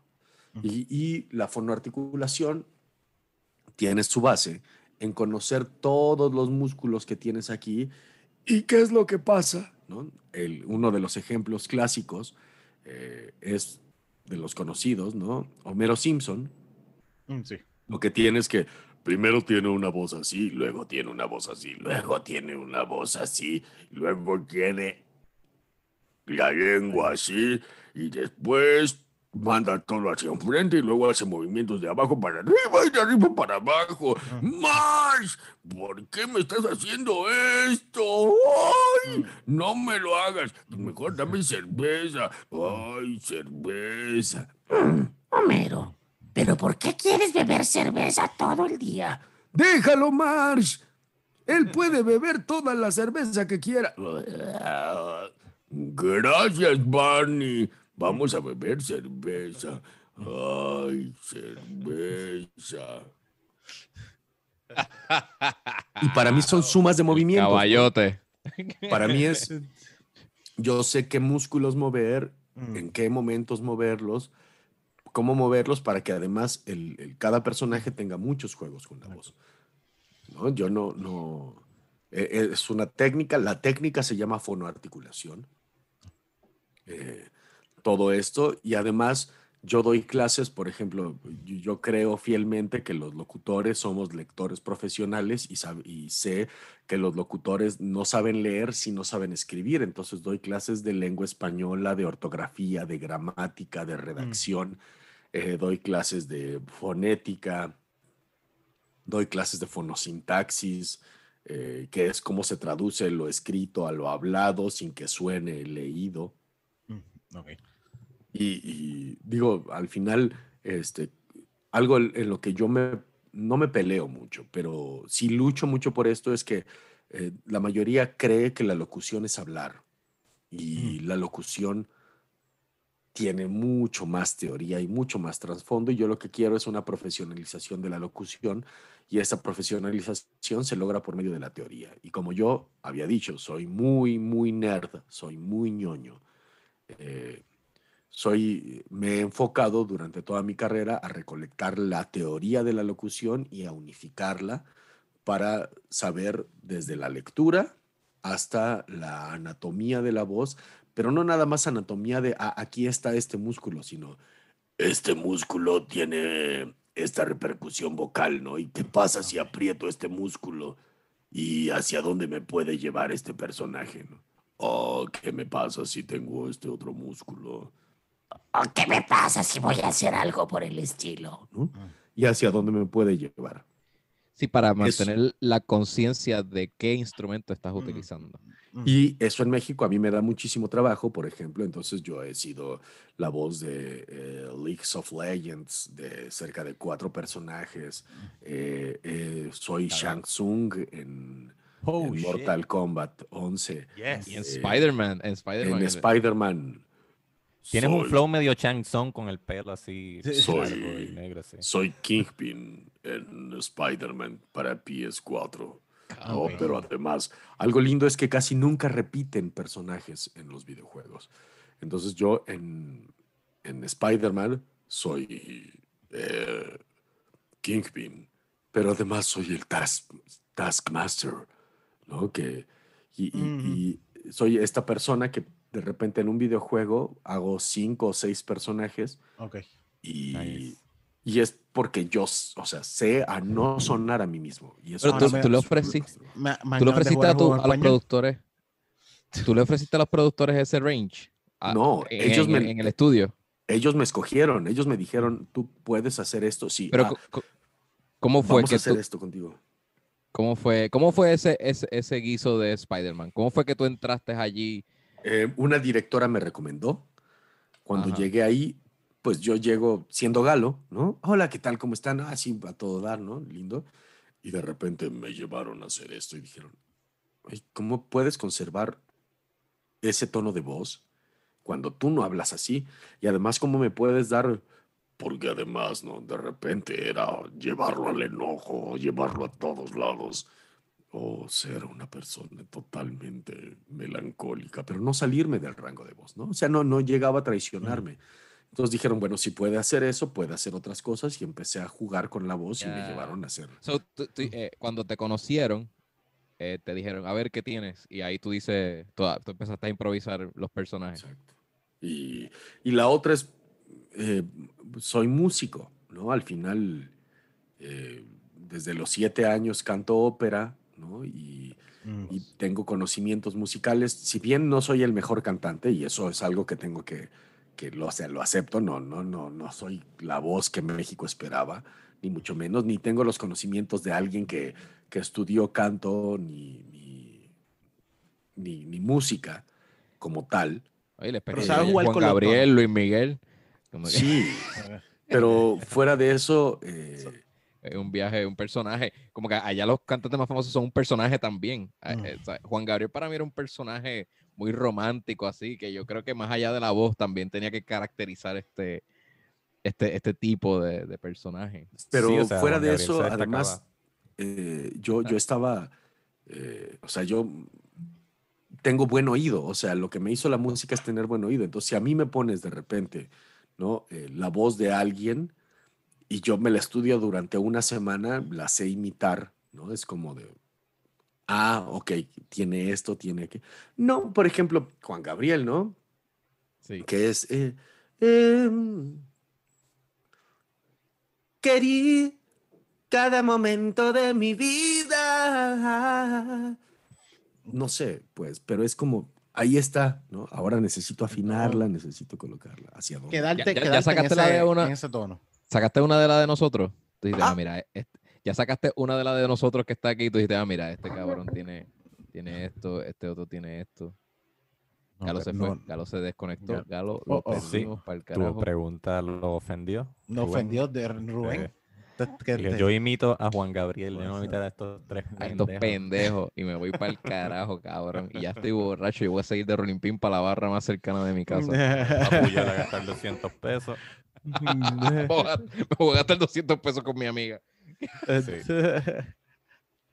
Pero pero qué, Fíjate, qué, Me llamará. qué, qué hab- qué habilidad. O sea, yo sabía, conocía de, de, de Galo, pero no sabía que tenía tanta facilidad para hacer todo lo que ha hecho aquí. O No, sea, no, de un no. segu- Sí, es impresionante un escucharlo. segundo. Es cuestión de un segundo de ya estoy, estoy escuchando a otra persona. Exactamente. Tienen que haber cagado pelo, porque de verdad originalmente, ¿sabes? Me sentí escuchando Homero full. O sea, Homero es, Sí, yo no sí. sé si él era el que hacía la voz original de Homero cuando nosotros No, no lo empezamos a ver.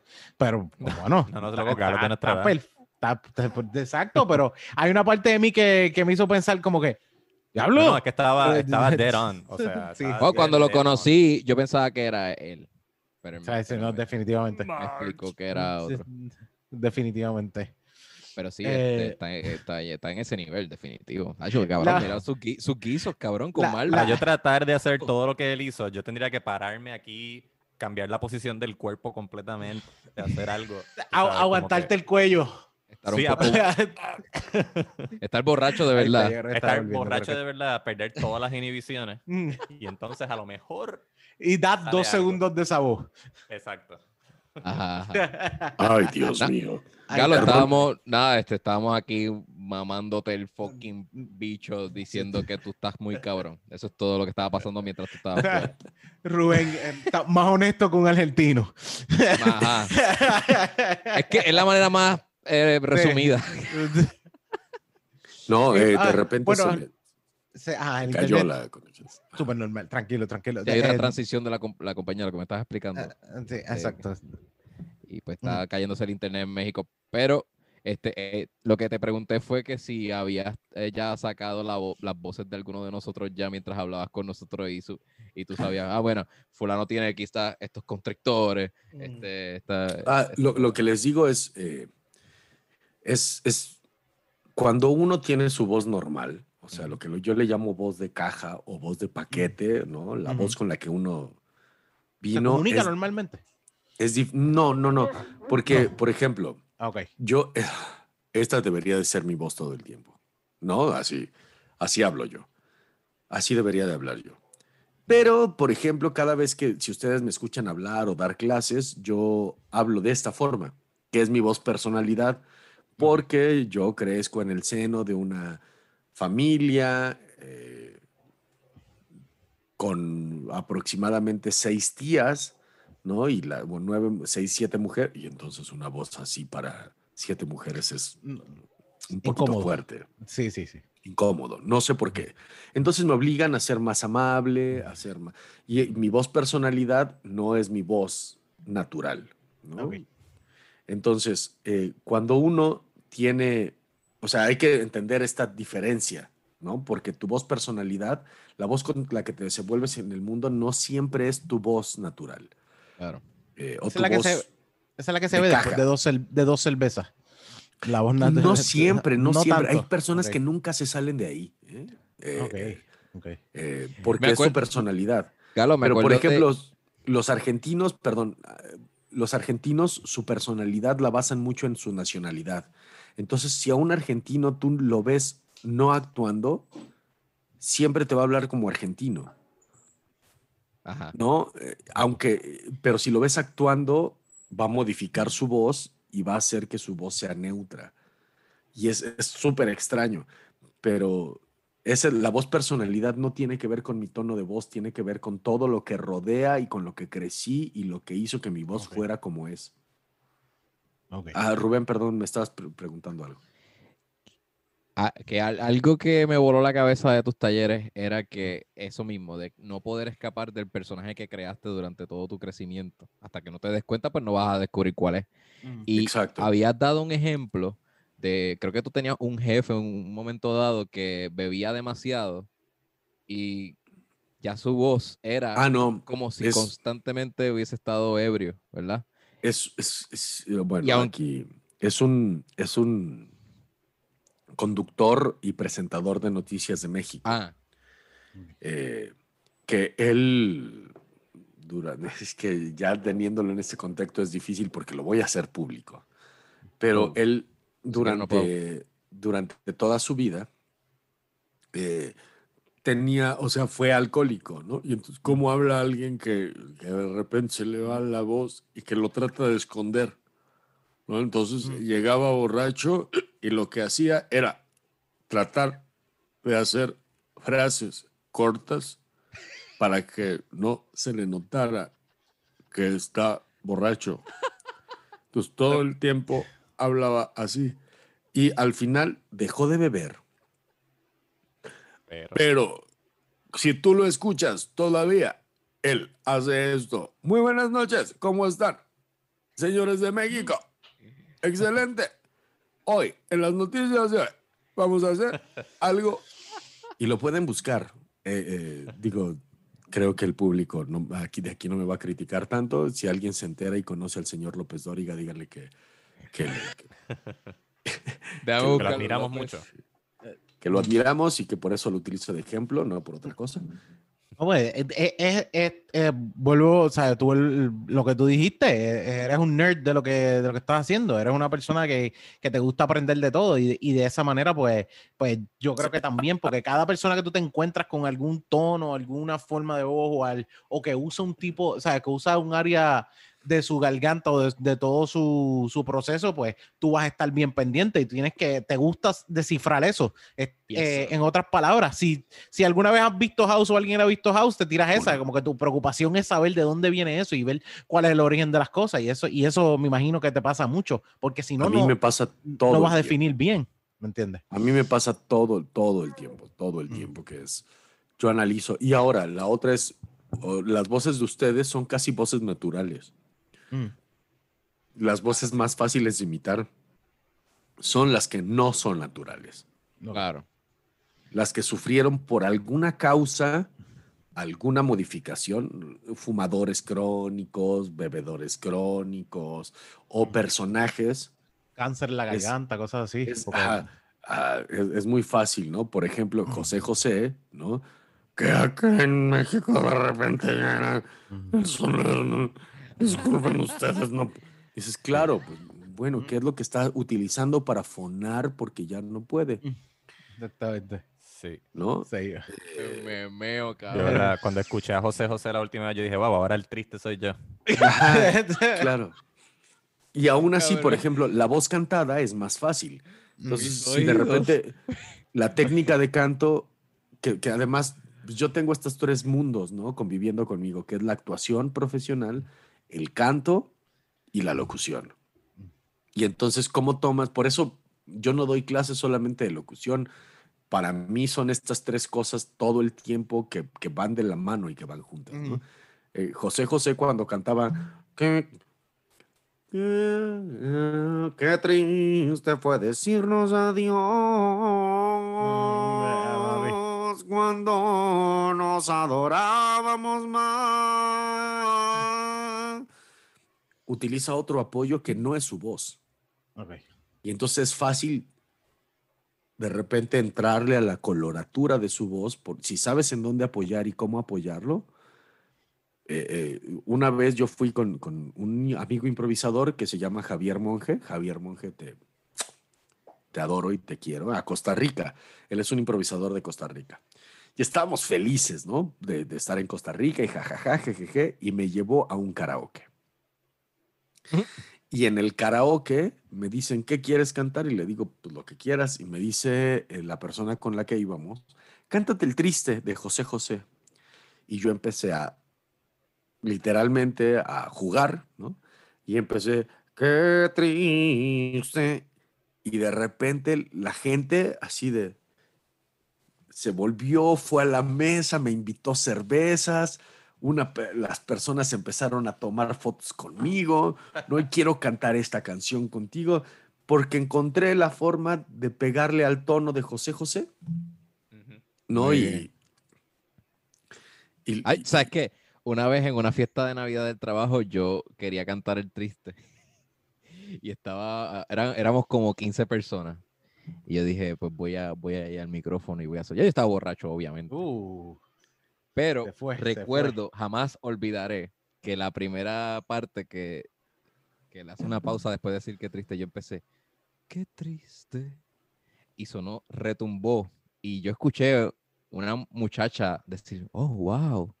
Y cuando dije, fue decirnos adiós. Ah, Ay, este cabrón. Y se fueron a beber. Sí, ¿no? Bueno, qué triste, qué triste que siguió cantando. Pero, loco, qué mierda, porque hay, yo tenía que simplemente dejar de cantar en esa primera frase. Porque les Sí. qué encantó. triste. Sí, de hecho, este yo creo güey que- siguió. En karaoke, yo creo que yo trato de cantar usualmente canciones que son más de rap. Usualmente son en inglés, pero pues rap o bicoseo o algo así, donde lo más que yo tengo que hacer es no perder el aire. No tanto entonar, sino como que respirar bien. Claro. Sí, sí, porque si para el rap solamente te sabes la, la próxima, letra. para la próxima que vayan a un karaoke con Gian, eh, pídanle la de Informer de, de Snow. Ah, exacto. Ah, Informer. es que te iba a Esa es buena porque esa ni siquiera tengo que leer la letra de la canción. Puedo decir.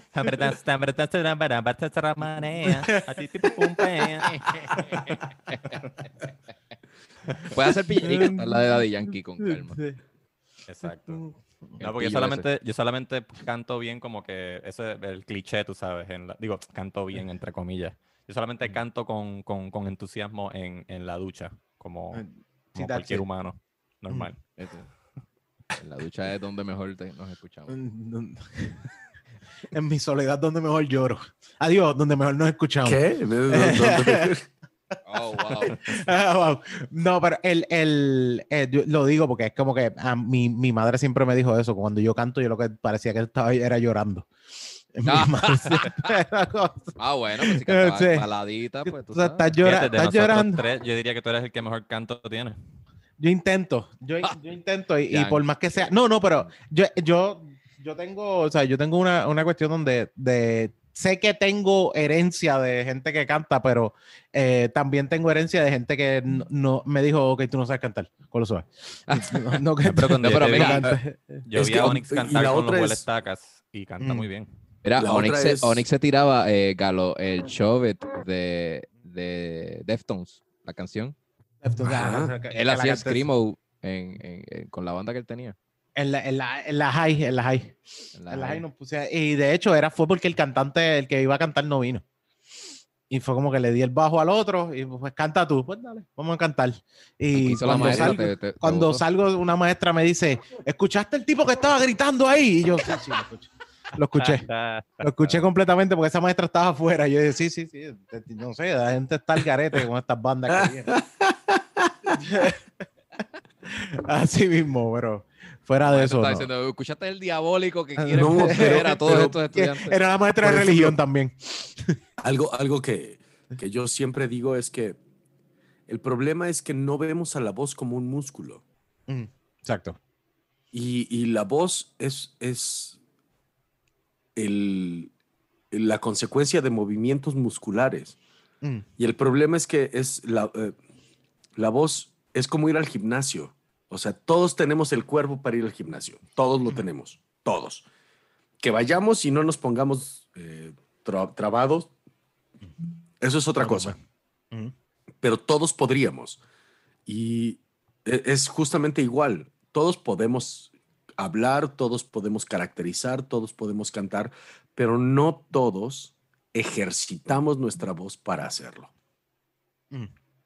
Y yo, yo soy fiel creyente de eso. Fiel, fiel, fiel, fiel, fiel creyente de eso. Mm, He visto eso- personas que no saben cantar, que ejercitando la voz de repente dices, ah, mierda.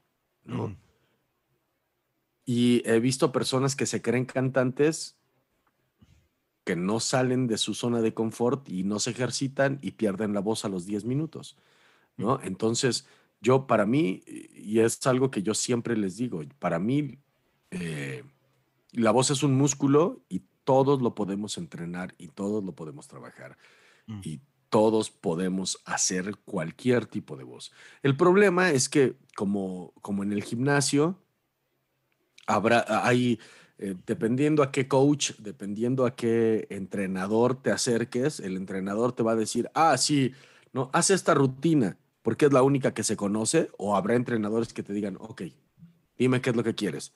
Ah, lo que quieres es inflar el pecho, ah, o quieres tener pectorales más grandes, o quieres tener marcado el abdomen, tienes que hacer esta dieta con este tipo de ejercicios, con este tipo de cosas, y no de- debes de evitar esto por lo menos por estas primeras semanas, luego debes de hacer este tipo de cosas.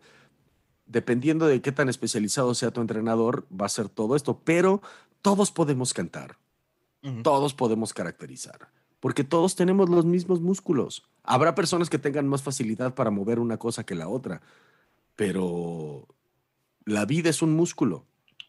La cosa es que necesitamos encontrar quién nos sepa entrenar y quién nos sepa decir cómo lo ejercitamos, Mm, que eso es lo que no hay. exacto. Por eso yo Porque, mm, yo pienso que, entro a la teoría. Venimos de, de- de- creo que tu teoría viene de la cuestión de nosotros crecemos y nos crían con la idea de como que tú no tienes voz para esto. So, si te dicen ya tú no tienes voz, significa que pues yo no nací con eso.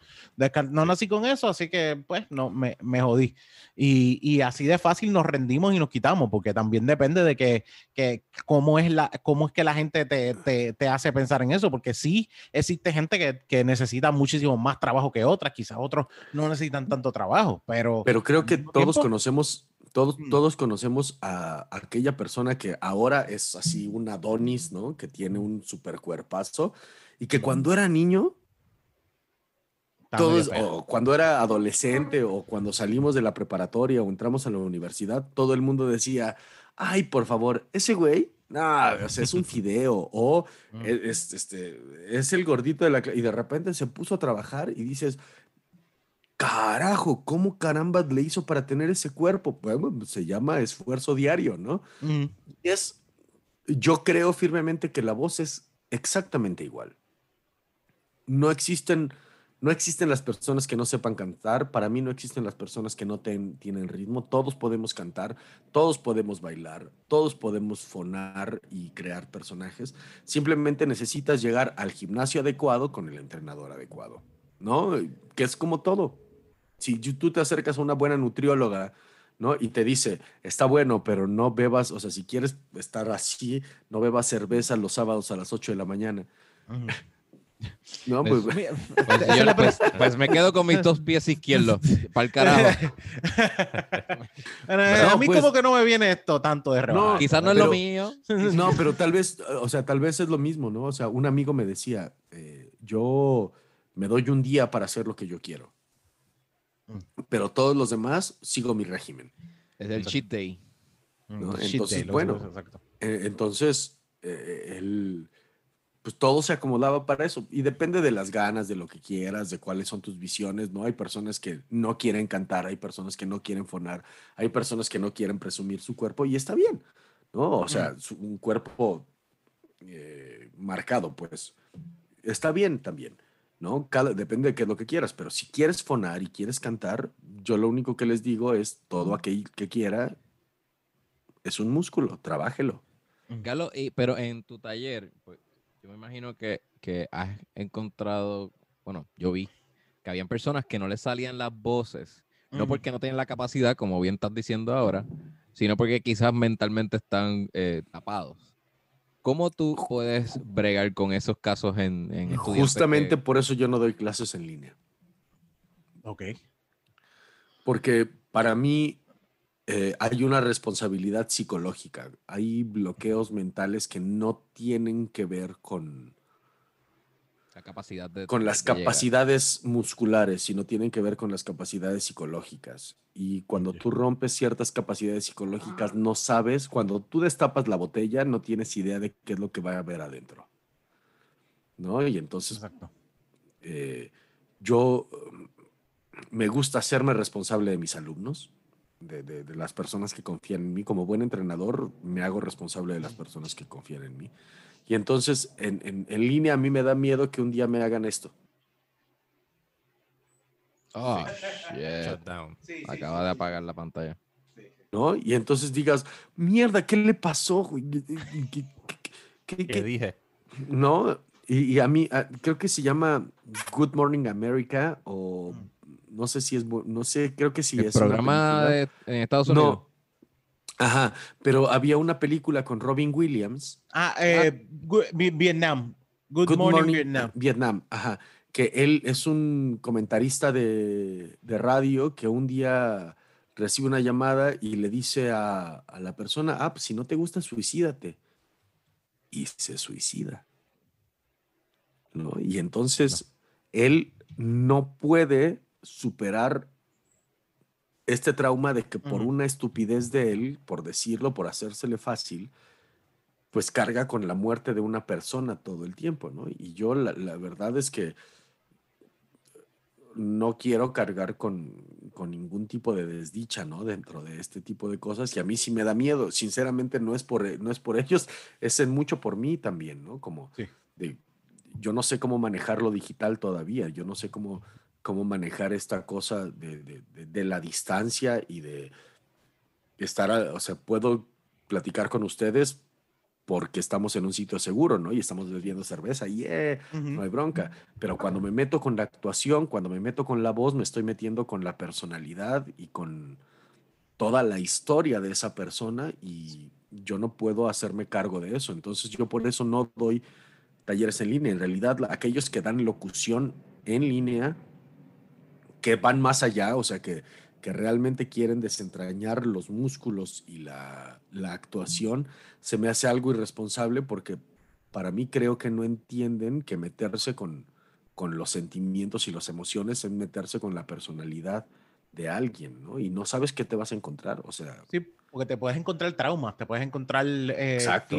es que esos traumas son los filtros que le evitan a la persona jugar con su voz o tener la confianza de que yo puedo trabajar esto.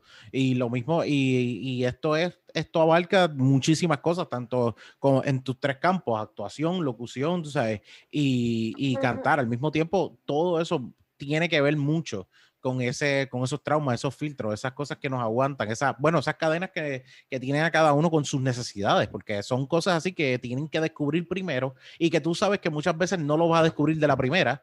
Y segundo, si lo a, a distancia tampoco puedes ver sus reacciones corporales que dicen mucho muchísimo de, de lo que está pasando y porque yo, o sea, yo trabajé muchos años en dando retiros con estudiantes, yo fui maestro en un momento y estúpidamente que un nene estuviese todo el tiempo, to- a- nada más haciendo esto todo el tiempo y seguía y seguía tocándose la frente y seguía tocándose la frente, eh, ya eso a mí me dio una indicación de que lo que yo estaba hablando era pesado para él incómodo. Claro. Ya, ahí yo sé cuándo decir, ok, déjame aguantar esto y tomar otra dirección. Pero en línea no se te hace así de fácil, para nada. No, o sea, y además, por ejemplo, la, la- la Mm. técnica que yo tomo, mi maestro fue Víctor Manuel Espinosa, que no tengo a- eh, empacho en decirlo, ¿no? Eh, es una técnica que se llama COSART, que ustedes pueden buscar, que en, en España la da Gilla Díaz. Eh, se basa en el cuerpo neutro, en cómo logramos desconectar eh, para poder entrar a interpretar, desconectamos ciertas partes del cuerpo y nos separamos de nuestra personalidad para adoptar las personalidades del, del, Del personaje o lo que del haciendo. personaje. Y entonces, eh, se- nosotros, yo cuando estoy en vivo, me fijo si alguien está con el pie, ¿no? Haciendo exacto, esto. exacto. Y entonces les digo, cuidado con el pie. Cuidado con el abdomen, cuidado con el dedo, cuidado con que cruces las ma- cuidado con esto, cuidado con el otro, porque ahí se está se te está yendo la energía y tu cuerpo te está hablando a ti y me está hablando a mí, me está diciendo cosas. Mm, En línea, Exacto, nada más veo de aquí para arriba. exacto. Y entonces, y luego la gente hace, no escucho si alguien está haciendo algo debajo de la mesa, ¿no? Mm, literal. Entonces, eh, para mí, todo este tránsito a lo digital, este tránsito a- al online, a- ha sido difícil porque muchas personas quieren que les dé clases, quieren que continúe con, esta, con esta impartición de, de- de lo poco que yo sé, pero no entiende que para mí es difícil por, y, y no es porque yo no quiera, sino por la responsabilidad que yo sé que tengo con las personas que confían en mí. Mm, Sí, y- y tam- En- también tú corriges postura, por ejemplo, Galo habla de estar erguido eh, Mm. para poder este, eh, interpretar y proyectar mejor. So, él te va a corregir y te toca la espalda en los puntos en donde estás recostándote, que no se, no se supone que esté así. Y pues esas mejoras, pues online no se puede hacer. No, no, no. Y, ta- Ay, y, y- y te- exacto. Y también, también es un punto donde eh, yo imagino que tú, lo que tú estás queriendo hacer y lo que se quiere hacer es nada más y nada menos que un- una cuestión donde vas a querer cambiar una conducta. Y si no llegas a cambiar la conducta completamente y, y llegar hasta la distancia que tú quieres, realmente es más fácil volver para atrás. Pero si logras llegar a, a atacar esa conducta como tú la quieres ajustar, pues es muchísimo mejor cuando yo estoy en- en- eh, pendiente, cuando estoy de frente, cuando puedo verlo todo. Y prefiere, es mejor abarcarlo todo que dejarlo a mitad. Y está No, y brutal además- porque, porque tú no empiezas un cuadro de pintura para dejarlo a mitad. Porque No, y además- es- no sirve. Si, si se te cae, si la, si la riegas, ¿no? Si de repente alguien, porque eh, en, los músculos nosotros guardamos frustraciones, Exacto. temores, miedos. Si tú tocas un músculo, por lo que sea, y ese músculo te desencadena un llanto, ah, Exacto, exacto. ¿no? Que eso sí me ha pasado ha muchísimo. pasado? El, el otro día yo estaba en una clase con un compañero, ¿no? Y le estaba haciendo, y estábamos haciendo un, un movimiento, y de repente, me- bueno, él antes me dice, antes de empezar la clase, me dice, es que yo ya no siento mi voz plena, yo ya no siento mi, eh, siento que estoy ronco, y entonces empecé a, a escuchar y digo, ok, vamos con este movimiento. Y lo empezó a hacer y le digo, y, y- y vi cómo se le quebró la, no sé cómo decirlo, se le quebró el rostro esto que está, empiezas y dices, uy, ok, toqué algo, ¿no? Le digo, manténlo, apriétalo más, relájate, respira. ¿Cuál es la primera idea que se te viene a la mente? Y empezó. No, es que yo creo que no me he podido desarrollar en lo que quiero porque me estoy y así. De pronto, así. Las lágrimas, ¿no? Y fueron dos horas de que él me estuvo diciendo cuál es su contexto. Esto puede pasar o podría no pasar, pero a mí me ha pasado cerca de siete veces que doy este tipo de cursos en presencial y en línea. ¿A quién le Ah. gusta que lo vean llorar? No, es que no lo si, si se te apaga la cámara, no lo vas a, nunca lo vas a poder ¿sabes? recuperar. ¿sabes? No, lo vas, no va a haber forma de que de verdad llegues a- a- a estar algo seguro, porque yo por lo menos tampoco podría como que yo, eh, si, si algo empezó, yo no voy, hasta que yo no vea que esa persona esté tranquila, yo no lo puedo dejar sola. Exacto. Y hay, y hay personas que quieren desaparecer porque no soportan tampoco esa capacidad de, de que te vean llorar o que te vean ser sentimental o Yo- emocional en lo que estás Por haciendo. eso las clases en línea las, para mí son bien difíciles. No, Es estoy, estoy, estoy contigo, estoy contigo súper 100%. fuerte. Mm. Y yo, me- yo recuerdo una vez este, Mm. en una clase, tú tuviste un intervention con un estudiante, pero es para explicarle que, que él estaba haciendo mal con su voz, porque él acostumbraba a articular y proyectar en su vida diaria, pero eso no era su voz real, era simplemente Se pasaba engolando todo el tiempo. de él para poder, este, pues quizás engrandecerse o verse como una persona más importante. Y tú se lo dijiste en Claro. el taller. Mm. Le dijiste, tú llevas escondiendo tu voz toda tu, vi- tu vida o desde el momento en que la escogiste por, por otras razones, pero esa no es tu voz. Y entonces, online eso no iba a ser tan fácil como cuando te le acercaste a él y, la- y habla- te le pegaste bastante como para decirle esto, porque esto era bien delicado, porque le estás diciendo, "Eh, eres un fake, está- estás, Sí, sí, estás seas falso". imitando una proyección falsa. Eso, y, y creo que esto viene, a- por eso es que me encantó el, el taller, porque venía de la personalidad de, de tus hechos y todo, y, y se trabaja para romper con eso y después este, pues, reinventarse. Y, eso, eso tiene que ver con desaprender y aprender. Y eso creo que es lo más difícil para después crecer. Sí, Eh, eh, no sé si recuerdas eso, no creo, pero, pero este, nada, era, era un ejemplo de, de lo difícil que, que es la cercanía del profesor a, a un estudiante y decir cosas así. Que yo no me, yo, yo como profesor te digo, yo no me atrevería a hacer un intervention así, es muy fuerte para mí.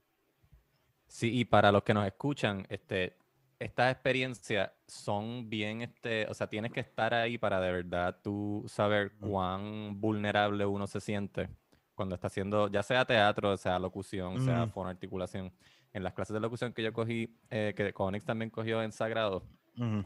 por lo general, eh, las personas no estamos acostumbrados a escucharnos a nosotros mismos, a escuchar nuestra Ah, propia claro. voz. Y la, y la regla general es que cuando uno se escucha, uno dice, uy, qué, qué horrible es, que esa es mi voz, Ujú. como que yo son así.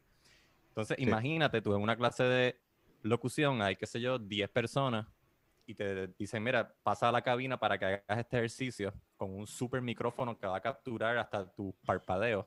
Te pones unos audífonos, te estás escuchando a ti por primera vez con un micrófono que captura tu voz tal cual, lo más natural que la has escuchado en tu vida, y estás mirando a través de una ventana a estas 10 personas que están escuchando lo que tú estás escuchando en tus audífonos, que tú lo odias de por sí, y están mirándote y juzgándote.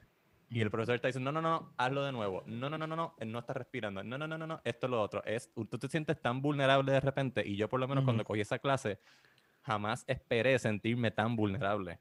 no, Eh, nunca. Eh, no, este, no es algo que le pasa por la mente a uno. Para mí la locución es un, un brazo de la actuación. Y yo siempre les digo que para ser actor uno se tiene que quitar la piel. Mm.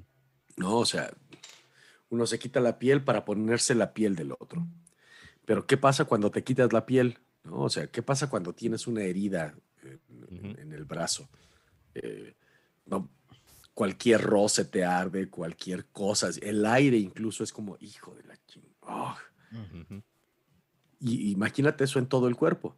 Entonces, Sí, cuando sí. uno está vulnerable, puede ser que estén diciendo la cosa más agradable de ti, pero aún así dices, "Ay, se siente gacho, ¿no? Es como, ay, no. Sí. Sí, es como si te echaran un cumplido a una herida. Tú dices, ah, mira, pero Exacto. esa herida está de lo más, está de lo más bien hecha. ¿Y tú qué? ¿Cómo tú sabes de mi herida?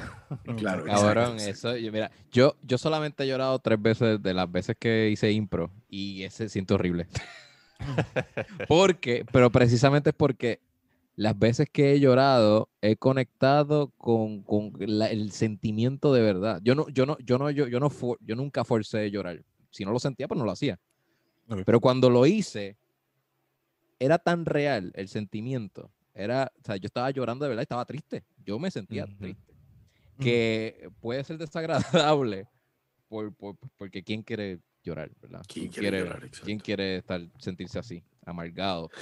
Pero bueno, quizás es, es- es la profesión de, de, pues, te tienes que volver y salirte de, de Pero te sientes vivo. reconocer que... Sí, sí, Ujú. sí, sí, sí. Al final es como, Totalmente. o sea, terminas, o sea, a mí me ha, he salido de funciones en donde yo termino llorando así. Y, y fue así de, ¿qué me pasó? Mm. ¿No? Estoy vivo. Ay, digo, yo, yo no pensé, ay, wow. Mm. Lindo. Si lo, lindo. sí, si lo tomas así, como estoy vivo, esto, esta es la vida, esta es la realidad, estas son mis emociones, pues sí, ajá. creo que esa Sí es que la clave para move forward. también tiene, tienes que pensar lo que, que, que esto todo, todo sigue siendo un- una cuestión de un, de, un, de un proceso y yo creo que también como mismo tienes que ejercitar eh, el músculo, como mismo tienes que eh, a- a jugar con esa área de lo que es la garganta, los músculos y todo lo demás, también tienes que jugar con el área de, los de, tu, de tus problemas y lo, lo que tú tienes que resolver. Y ambas cosas juntas, uni- eh, trabajando, van a, van a mejorar. Y puede ser que un día saliste llorando, lloraste, pero soltaste algo que te ayudó a que más adelante se te haga un poquito más fácil moverte, un poquito más fácil trabajarlo y un poquito más fácil quizás encontrar la voz que tú estás buscando o los personajes que tú estás buscando y definirlo más todavía. En, en- en- esto que dice Sonix, es, Mm. a mí me, me enseñaron, ¿no? La actuación no es terapia. Actuar no es terapia, pero es una gran herramienta para conocerte Mm. a ti mismo. Mm. O sea, para descubrir lo que debes de trabajar en terapia. Exacto, exacto. Es, es eh, sí, o sea, actuar no es, no es terapia y las clases tampoco, pero uno tiene que estar preparado y más como instructor o como guía o como entrenador para saber cómo lidiar con eso y cómo decirle, "Eh, esto no me corresponde a mí porque yo no estoy capacitado para hacerlo, pero si tienes terapeuta, ve y háblalo con él porque él te sabrá guiar hacia allá. Mm, Sí, pues, No, es más yo- fácil, sí. Se Me crea, imagino se que eso fue lo que le dijiste al, al estudiante que se, se, se desahogó contigo. A mí me Aquella- toca contener nada más. ¿no? Claro, claro. Mm. Ok, no te me desbordes en este momento, ya te descubriste, sí, háblalo con tu terapeuta. Pero Todo, sí, Esta eh, misma completamente. estábamos hablando de eso. Sí, sí. Este, De hecho, Mm. Estábamos hablando de eso porque eh, Rubén nos y se lo recomendamos, ¿verdad? Los que nos están escuchando, un documental bien cortito de como media hora que hay en YouTube que se llama Laughing Matters, donde entrevistan a varios comediantes hablando sobre Mm. sus este, problemas con salud mental, depresión, adicción, Sí. ansiedad. Y el documental dice eso, digo, varios comediantes dicen eso mismo, dicen, mira, no, la, la- la comedia no es, no es terapia, es una herramienta, te ayuda a tú hablarte a ti mismo, a entenderte un poco, pero no es el remedio completo, jamás y nunca. Exacto. Este, nuestra, eh, eh, varios comediantes diciendo que sí, definitivamente mi depresión o mi ansiedad o mi trauma me llevó a hacer comedia y la comedia me ha ayudado a superar este, a- a- o a mirarme a mí mismo, pero no, no sustituye eh, la, la medicina como tal. Claro. Sí, porque Para después se vuelve una, una adicción a necesito el público para yo poder desahogarme. Entonces vas a aborrecer al público con tus Sí. traumas y Mm, no, en realidad no estás ni entreteniendo. Estás... O te vas a anestesiar con la risa que escuchas. Exacto. Es como, dejarlo be- ahí. como beber, como endrogarse. O sea, lo que Sí. estás es buscando algo que te, te interrumpa ese pensamiento. Y eso no es, eso no es terapia. O sea, eso no es, completamente eso no es terapia. Sí, Cierto.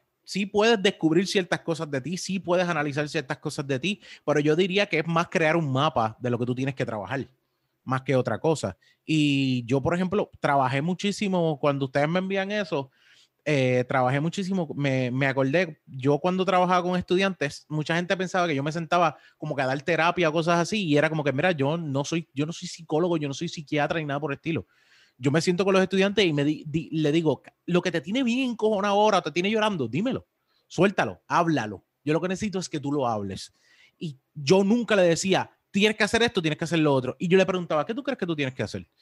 Ellos mismos tenían la respuesta porque ellos mismos conocían sus situaciones. La única diferencia es que yo le decía, pues, si no buscas trabajarlo, no vas a poder hacer nada, ¿sabes? Porque los traumas que estás pasando y las situ- situaciones que estás pasando, pues mira, si lo que estás pasando es con tu papá, pues habla con tu papá, vete, habla con tu papá, ah, pero no me atrevo. Pues mira, no es que tienes que hablar con tu papá, le dices a tu papá que tienes que empezar a trabajar esto. Estás empezando y se acabó.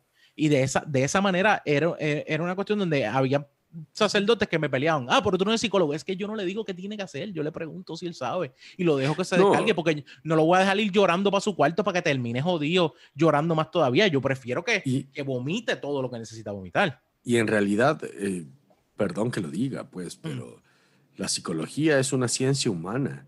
O sea, es, es- o sea, es, es variable. Nadie tiene, hay tantas ramas de la psicología como, o sea, nadie sabe qué decir, porque además yo, yo creo fielmente que los psicólogos tampoco tienen las respuestas, porque aunque más que No, estudien, no le puedes decir a alguien, no puedes conocer a una persona en su totalidad y en su complejidad Completamente. Total como para decirle tú qué haga. Yo en realidad de repente eh, creo que la psicología y la, y la psiquiatría llevan a la soberbia de la medicina y a la soberbia del superiorismo de una persona intelectual que Mm. trata de entender a otra desde una teoría que no siempre encaja en todos. Em, o sea, al final creo que la terapia nunca se trataría o nunca se debería de tratar de decirle al otro qué tiene que hacer, sino de ayudarle a descubrir que él realmente sabe qué es lo que tiene que hacer y que él haga lo que tenga que hacer.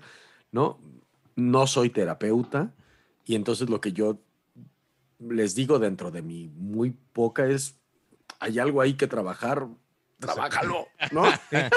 Estás llorando, definitivamente. Sí, sí, sí. ¿Sabes? ¿Sabes? Y, y ni el nadie, yo siempre le digo a nadie, nadie, que nadie se crea que no, pero ¿sabes? para mí todo, todo el mundo tiene algo que está jodido en algún lado. Todo el mundo seguro. tiene algo que está jodido en algún lado que tiene que trabajar. Y por más buena vida que hayas tenido, por más eh, feliz que hayas sido en todo el tiempo, siempre es algo que tienes que trabajar. Incluso la mega felicidad y el mega cariño también te trae trauma. O sea, como que, ah, mi mamá siempre me abrazaba y me quería y me decía que me amaba todo el tiempo y mis papás también. Yo digo, pues está bien, pues eso créeme que eso también crea algo. Eh, Claro, no eso estás- no crea, estás eso crea egos, eso crea egos grandes.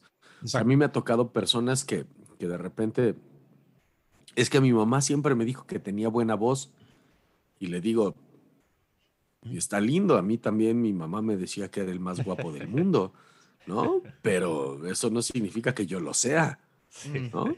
Perdón, ¿no? Es como, ay, a mí siempre me dijo que era lo mejor, pero eso no significa que lo seas y tienes que enfrentarlo, pues tienes que enfrentarte a la realidad, ¿no? Que la realidad es ajena al cariño.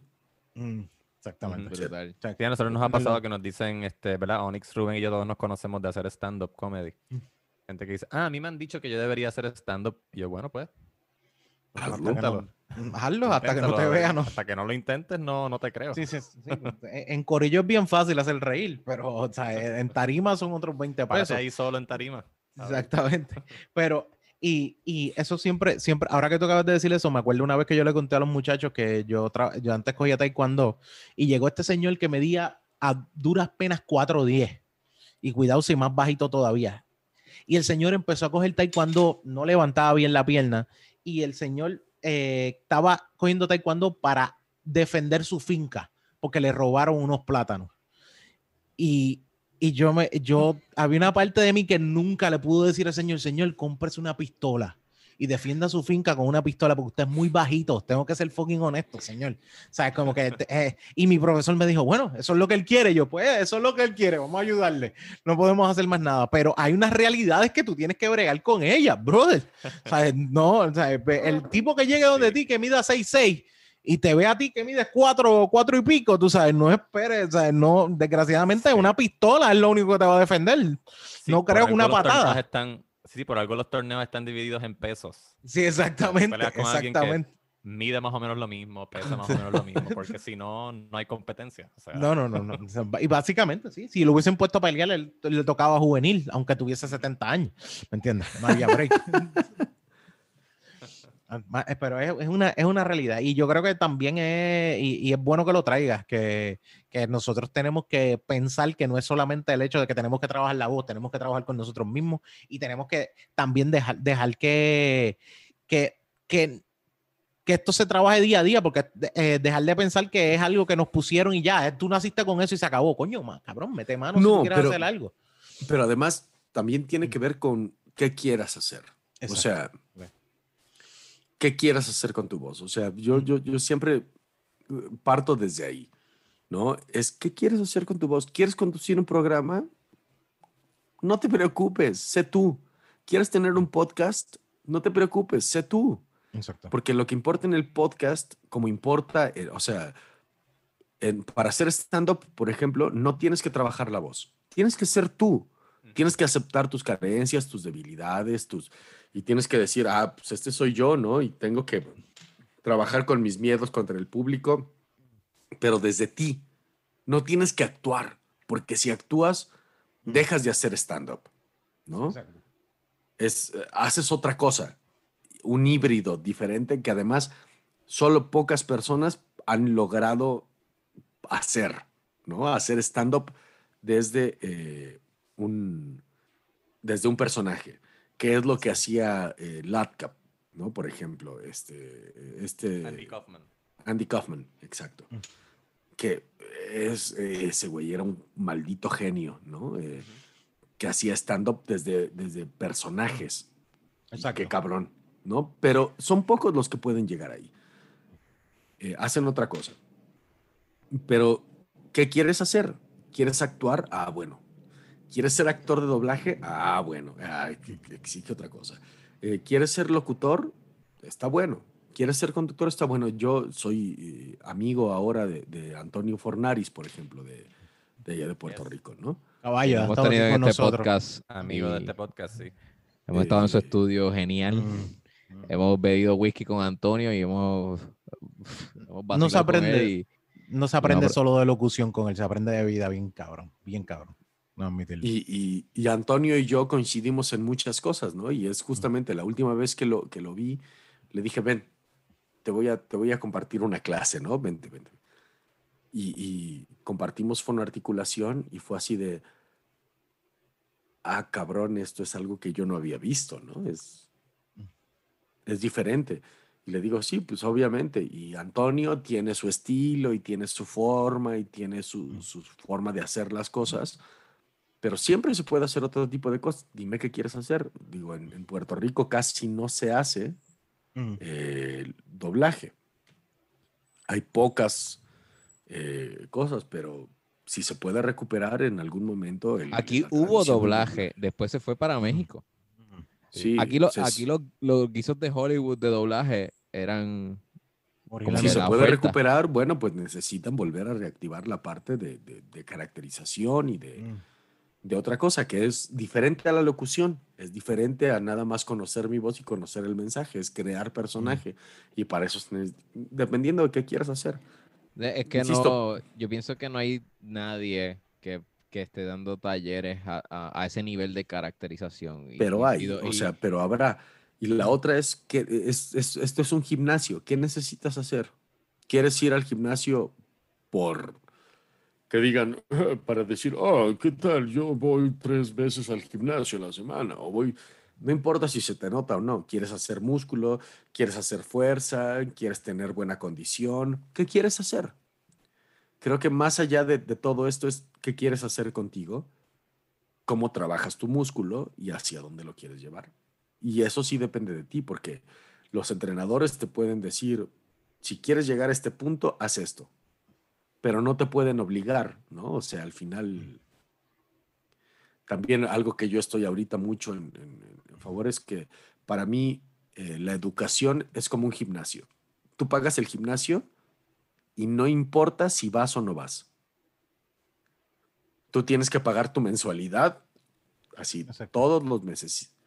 Y no estás pagando por un diploma o por salir trabado. Tú pagas por tener el acceso a los instrumentos y al instructor. Mm. Y es lo mismo que la educación. Muchos creen que cuando llegan a una escuela y pagan por la escuela, están pagando por el título, están pagando por su calificación o porque los consientan y le digan, ay, qué bonito estás. No, señores, es lo mismo que un gimnasio. Estás pagando por tener ahí los instrumentos y por poder utilizarlos. Pero el que los utilizas depende de ti. El hecho de que tú aprendas depende de ti. El hecho de que tú trabajes con tus emociones y con tus sentimientos depende de ti. El hecho de que tú superes tus traumas depende de ti. ¿no? Ujú. Lo demás es otra una pre- cosa. Una pregunta, Galo. ¿En, en México hay nivel universitario o algo así de, de cuestión de locución específicamente? ¿O esto No, es- siempre tienes que buscarlo independiente?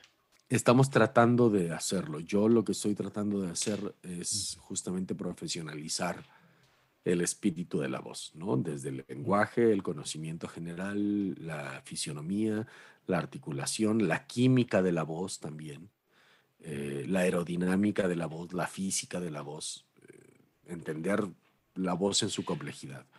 Pero pues somos pocos los teóricos, la mayoría lo que les digo son como el, el burro, mi abuela me decía es no seas como el burro que toca la flauta y para mí quedarte con un casting es como el burro que toca la flauta.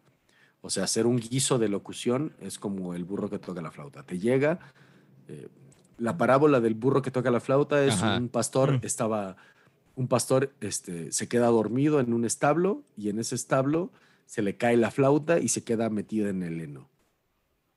Llega el burro a comer y cuando come, resopla y suena la flauta.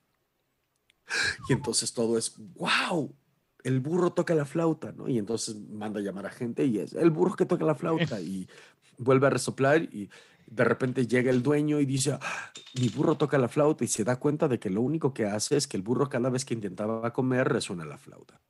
Y entonces lo que hace es pone una flauta en una paca de heno y lleva a comer al burro y entonces vende al burro que toca la flauta. Hacía dinero de eso. Pero el burro que toca la flauta solamente sabía resoplar la flauta. Y al mes se le acaba el guiso, ¿no? Porque ya todo el mundo había visto al burro que tocaba la flauta. Sí. Mm. Que no es lo mismo que ir a pagar por ir a escuchar un concierto de flauta. Quedarte con un casting es como el burro que toca la flauta. Poder hacer 30 castings y quedarte con 10 o con 5 es dar un concierto de flauta. Poder vivir, en mi caso, yo llevo 24 años viviendo de la locución. Vivir 24 años de la locución exclusivamente, que es lo que me paga mis gustos del teatro, de la improvisación, del doblaje, de la ópera, que además me pagan por hacer eso también. Es otra cosa, es ir a dar un concierto de flauta, ¿no? Y que digan, ah, no, vamos a ir a ver a Galo porque ahora va a tocar eh, Vivaldi, ahora va a tocar eh, Mozart, ¿no? Bueno, ahí depende, porque entrar a la locución es fácil, quedarte en la locución y vivir de eso es lo difícil. Mm. Ujú. No, güey. Sí, Sí, hermano. Porque yo, si te fuera a preguntar, por ejemplo, tenemos un amigo en común y yo sé que también el, el corillo, porque tenemos un, un amigo en común que ha estado aquí con nosotros, que él es un tremendo voice actor, porque más que ninguna otra cosa es lo que se dedica a voice acting. Y él está, por ejemplo, siempre ha querido como que dejarle el trabajo que tiene, porque él trabaja como artista gráfico, como di- diseñador de páginas y todo lo demás. Y él está tratando de buscar como que moverse a, a trabajar una locución, trabajar full de la locución. Si tú sabes que es alguien que tiene el talento, si tú eres una persona que tiene el talento y estás seguro y ya has hecho voces y ya has grabado muchas cosas, pero ¿qué, es- qué es lo que, cuál es el, el paso que tú crees que debería hacer como para empezar a crear esas audiciones, para crear las... Primero es de quién. ¿Qué? De, ¿qué? ¿Cómo es? ¿Quién? Ah, es- es, un eh, amigo que estudió con un amigo mío, Onyx. se llama Jaime, se eh, llama Jaime. Se llama Jaime Negrón, estudió conmigo, estuvo con nosotros, Nero, Re- Nero. Eh, él está en Estados Unidos, él vive en Estados Unidos, él, pero él hace voces tanto en español como en inglés porque fue criado aquí en Puerto Rico y es un voice actor increíble, de verdad, y, y, y- y doblajes también eh, y al mismo tiempo eh, imitaciones, porque hace tremendas imitaciones.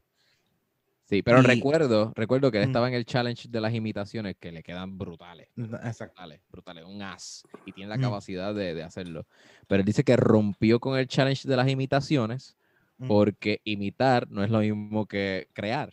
Exacto. Y eso, ese es el movimiento, porque él tiene ya ejemplos que sabe hacer cosas y, y sabe crear, créeme, que te- soy, soy ejemplo de él, porque hablando con él, tú te das cuenta que él tiene una capacidad de crear voces y crear personajes en el Muy momento talentoso, muy talentoso. súper bien, súper bien. Eh, además de que si alguna vez a- a- alguien ha jugado D&D, no sé si han jugado Dungeons and Dragons, no sé si ha jugado eso, Galo, es la persona que le toca ser el que dirige, el DM, el, el Dungeon Master, pues esa persona tiene muchas veces que sentarse a crear personajes en lo que está haciendo.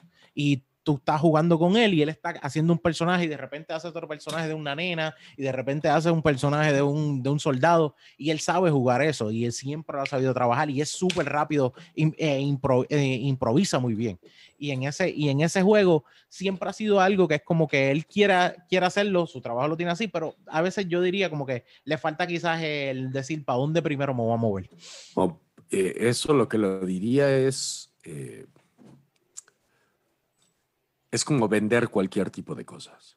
O sea, tú haces cerveza artesanal. No te vas a, a irlo a vender a una iglesia, por ejemplo.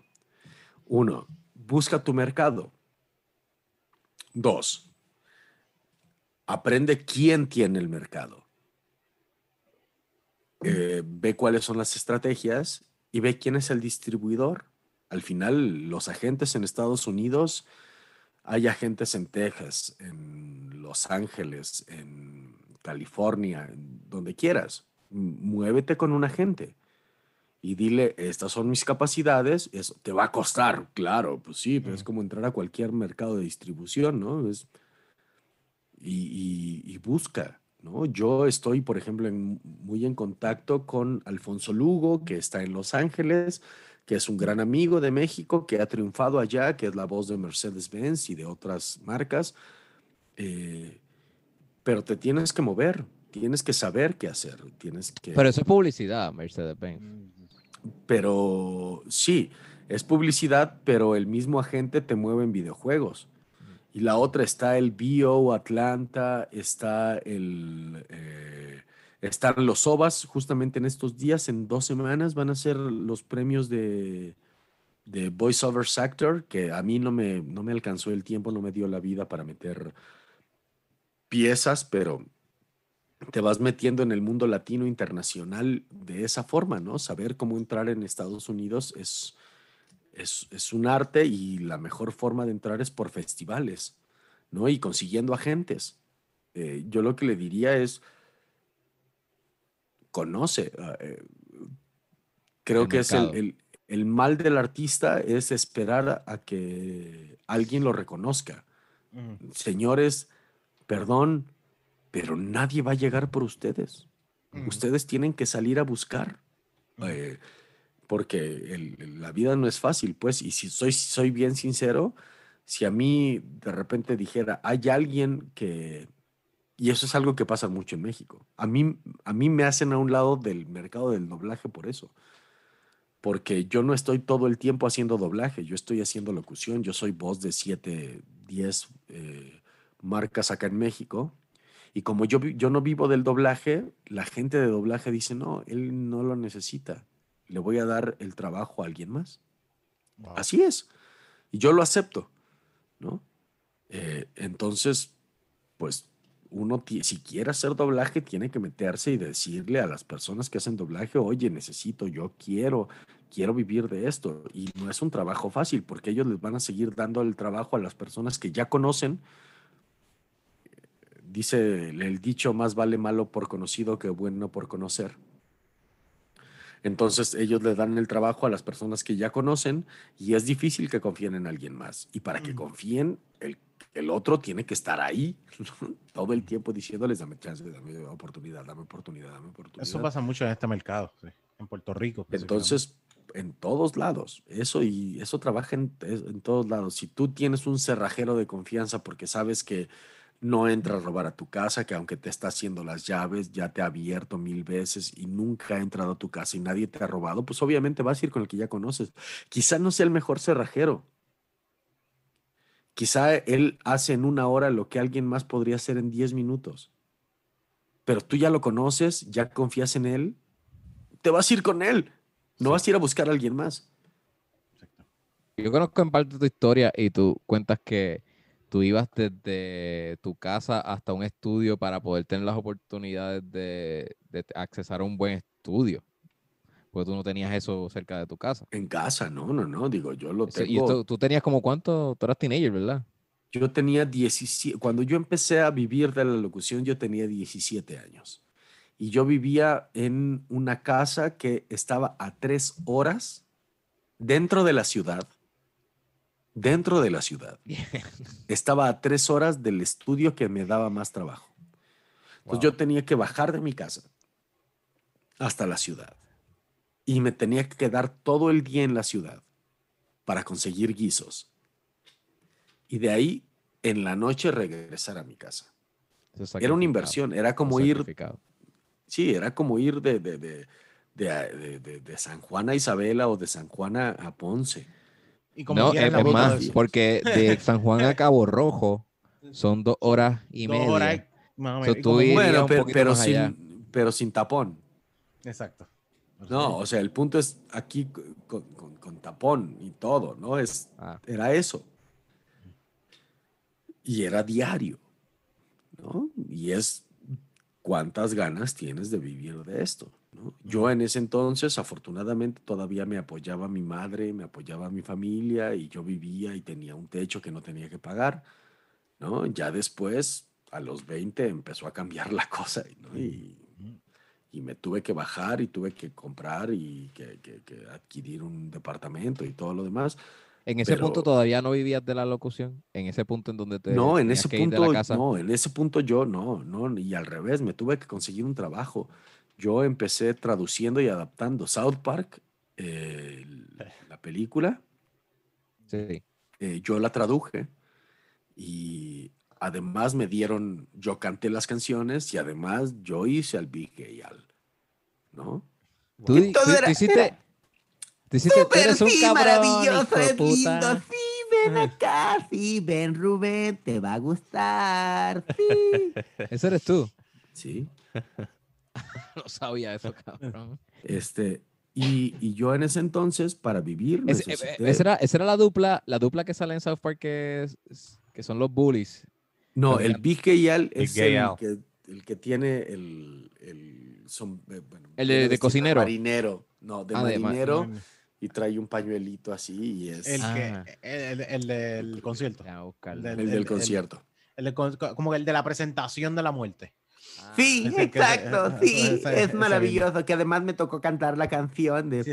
Estoy súper, ¿por qué preguntas? Todo parece que no que podría estar Alex- mejor. Ya lo vi, ya lo vi, ya lo vi. Es el maestro de ceremonias de la ejecución de, de, los, de los canadienses.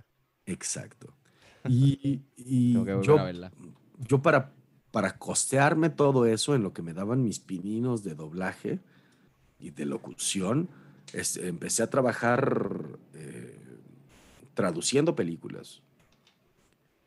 Eh, yo hacía traducción del inglés al español y luego entendí que la traducción no era tan fácil y empecé a adaptar y luego empecé a entender la música y dije, ah, claro, entonces se tiene que adaptar así, entonces empecé a adaptar canciones y hace poquito ahorita va a salir una película que se llama Jingle Jangle. Eh, Ah, sí. Lo había anunciado, Ricky Martin lo anunció. Ah, exacto. Bueno, pues las adaptaciones de las canciones al español son mías, Uh, shit. Nice. Nice. ¿no? Eh, digo, modificadas por el director de doblaje y supervisadas por el director musical y... Pero, pues, literalmente sigue, me siguen confiando ese tipo de cosas porque yo empecé ahí. No, pero eso está genial. O sea, para mí, el hecho de que eh, te hayan contratado para un proyecto que por lo menos, o sea, ¿verdad? Yo no sé si es el, el estoy siendo súper boricuazo aquí, pero un proyecto donde está participando Ricky Martin, o sea, eso es, e- es una cosa grandiosa. Es grandioso, sí, es, y es lindo, a mí me encantó y además, bueno, cuando vean la película, verán que es una gran producción, que tiene canciones muy lindas y que está bonito, es un buen mensaje de Navidad, eh, y, pero las canciones son maravillosas. Y la traducción, cuando dice la traducción al español, no es que lees el libreto, es que tú mismo traduces el guion. Adaptas ajá, Lo- tú mismo eres el que adaptas. el guion. Sí, porque Ok. una cosa es traducir y otra cosa es adaptar. Cuando tú el, el, el, el la- inglés la ca- tiene... Lo, lo que quiero decir es que la casa productora no te provee ya la, la adaptación. Tú, tú mismo eres el que... Yo lo Ujú. escucho y le doy al director musical, eh, en este caso es amigo mío, un gran amigo mío, que fue el que me, me- eh, eh, le doy al, al director musical las opciones que yo creo que pueden quedar y él decide cuál le gusta y él decide cuál métrica tiene y cómo es, cuál es más fuerte, cómo es más fuerte. Entonces puede ser que cosas que, que yo haya adaptado incluso no se hayan quedado, pero el grosso de la, de la, de- de la adaptación es mía, Wow, ¿no? Y, y- y de mi chava. nice. Coño, te felicito, Galo, cabrón. Sí. Pero es justamente, yo tuve que, yo tuve, imagínate, yo iba de, de 9 de la mañana a 1 de la tarde a adaptar, a traducir. Y en la tarde salía y me iba a mis, llamados de doblaje o me iba a reportar y decía, aquí estoy presente. Porque yo tenía que estar todo el día abajo y tenía que, vivir de otra cosa en ese entonces que no era el doblaje. Cuando me cayó ya mi primer cuenta de- de locución completa y mi cuenta de doblaje, pues empecé yo ya a vivir de esto, pero, pero antes, ¿no? Hasta que Oye. se logró, mano. Diablo. Un- ¿Hasta, una a, qué edad empezaste a vivir de eso? A los 25, 25, o sea, pasaron ocho años 8 años. de que, de que yo empecé en la locución y en el doblaje hasta que yo pude decir, "Ah, ya, Por fin. Mm, por fin.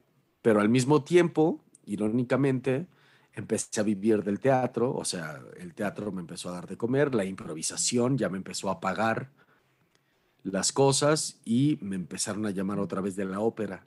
Entonces, fue como un "Ah, puedo vivir de todo, ¿no?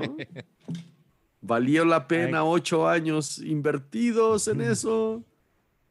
Puedo ir a Puyols.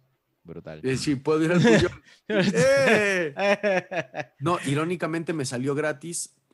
Cuando yo fui a Puyol, me salió gratis porque me pidió mi amiga, me dijo, oye, necesitan mis chavos un- una clase de voz para que no se cansen, porque están hablando todo el día. Y pensé en ti. Y yo dije, wow, sí. Y dice, pero necesitas conocer el, Puyo- el Puyol antes. Y dije, estaría lindo. Yo ya sabía que era el Puyol, obviamente.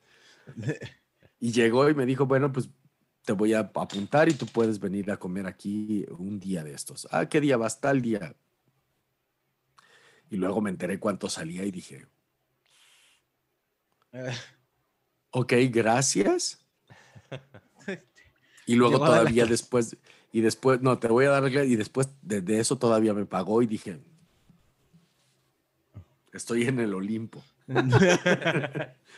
Está bueno. Oye, una, una pregunta, tal vez. eh, eh, tengo dos, bueno, tengo dos preguntas. Eh, entre las tres cosas, cantar, eh, teatro y locución, no hay una más que otra. Eso es como preguntarle por los hijos a alguien. ¿Sabes? ¿Cuál, tú- ¿Cuál es el hijo que más tú quieres?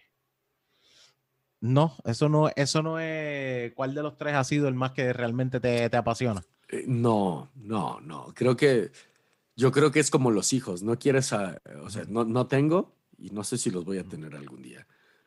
Eh, pero creo que no existe punto de comparación.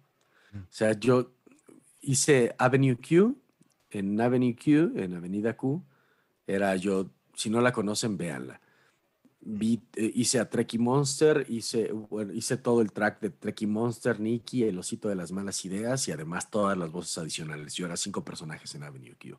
Y me tocó cantar haciendo puppets, ¿no? Entonces yo tomamos cursos con eh, la técnica de Jim Henson. eh, Y fue, es maravilloso, ¿no? Ese es como teatro musical, uno. Dos, hice teatro de, de, clásico y el teatro, teatro clásico que es hablar todo en verso, ¿no? Y, eh, me presenté en una de las ciudades acá más lindas y gracias a eso, por ejemplo, al rato a las 5 de la tarde tengo una, una junta para hacer otra obra igual en verso. Fue maravilloso, maravilloso. Y la improvisación fue la que me llevó a conocer Puerto Rico, por ejemplo. Entonces, y, y estuve haciendo CS Impro, que es, mi, es uno de mis hijos, porque yo, además de ser actor, lo produje, ¿no? Y lo ayudé a codirigir.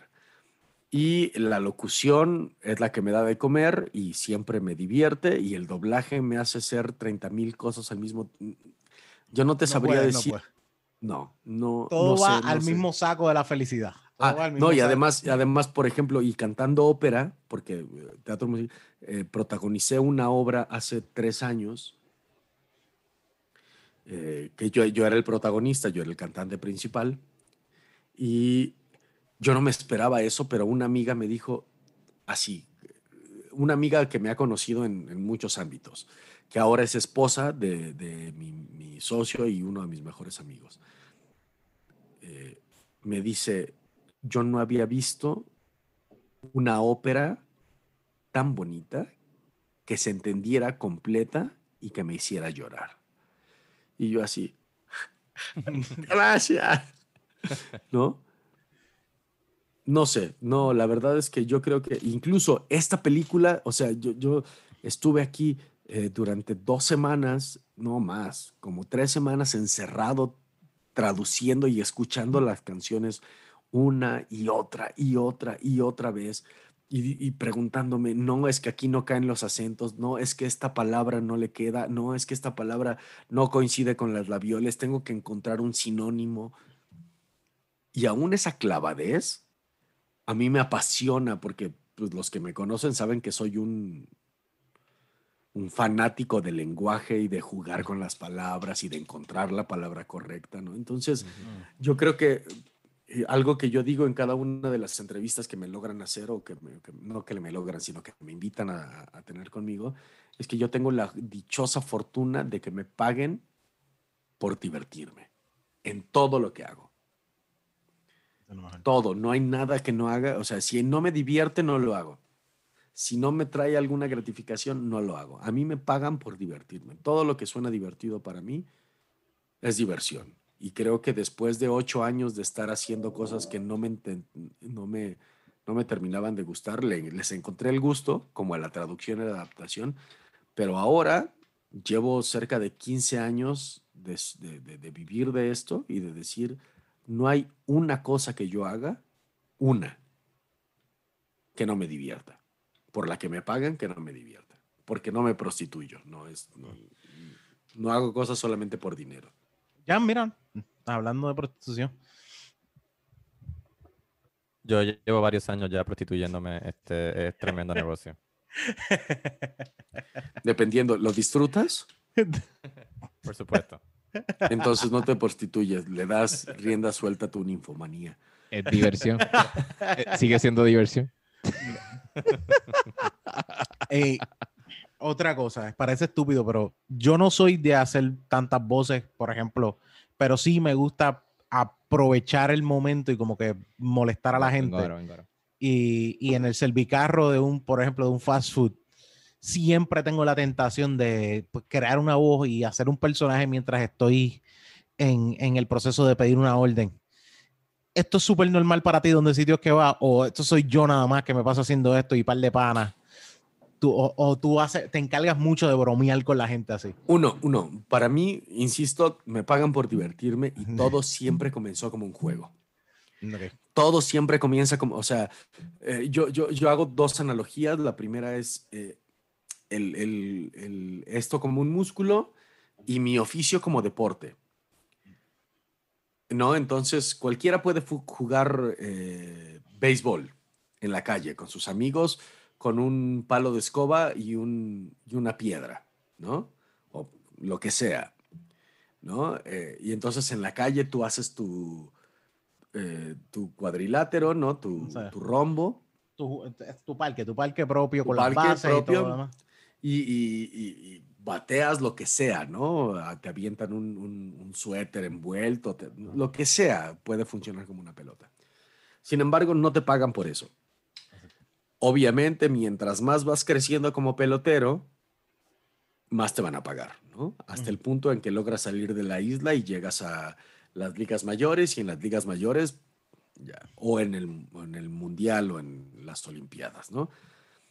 Eh, eso depende de tu profesionalismo. Pero algo que nunca pierde un buen deportista es la diversión de estar adentro del campo. Mm. ¿No? Eh, Michael Jordan, eh, por más que sea súper competitivo y que se haya dado todo esto, para él, él se sentía vivo adentro del campo, igual que cuando estaba jugando con su hermano y con su papá, que cuando estaba con los con la mejor selección, con el Dream Team, ¿no? Era igual de divertido. Entonces, eh, para mí, literalmente, si no es divertido, no sirve. Si no es un juego, si no es un juego en donde no pase nada, ¿no? Y esto me voy a la improvisación, al teatro, a la ópera. Por más serio que me lo tome, me tengo que divertir. Eh, y eso quiere decir que el juego sale, ¿no? De, de la cancha muchas veces. Yo recuerdo una vez, yo tenía un personaje que era una viejita. Que decía, ay, ay, mijito, ay, corazón mío, qué lindo, qué bonito, ay, qué bien, ¿no?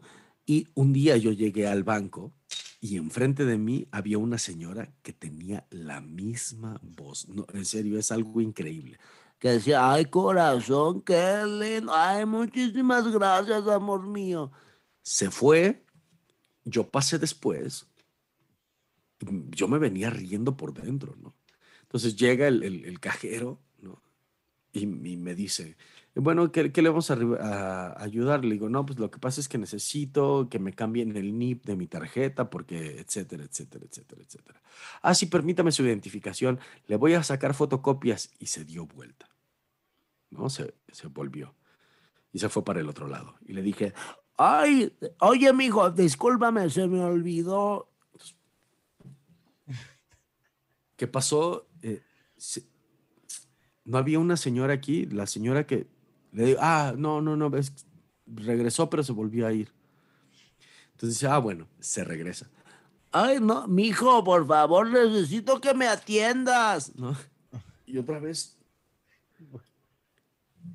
Y es, eh, eh, y ya de ahí yo me solté a la risa y le digo, claro. es que es bien extraño porque yo tengo un personaje que habla así todo el tiempo, cariñito, ay corazón, gracias.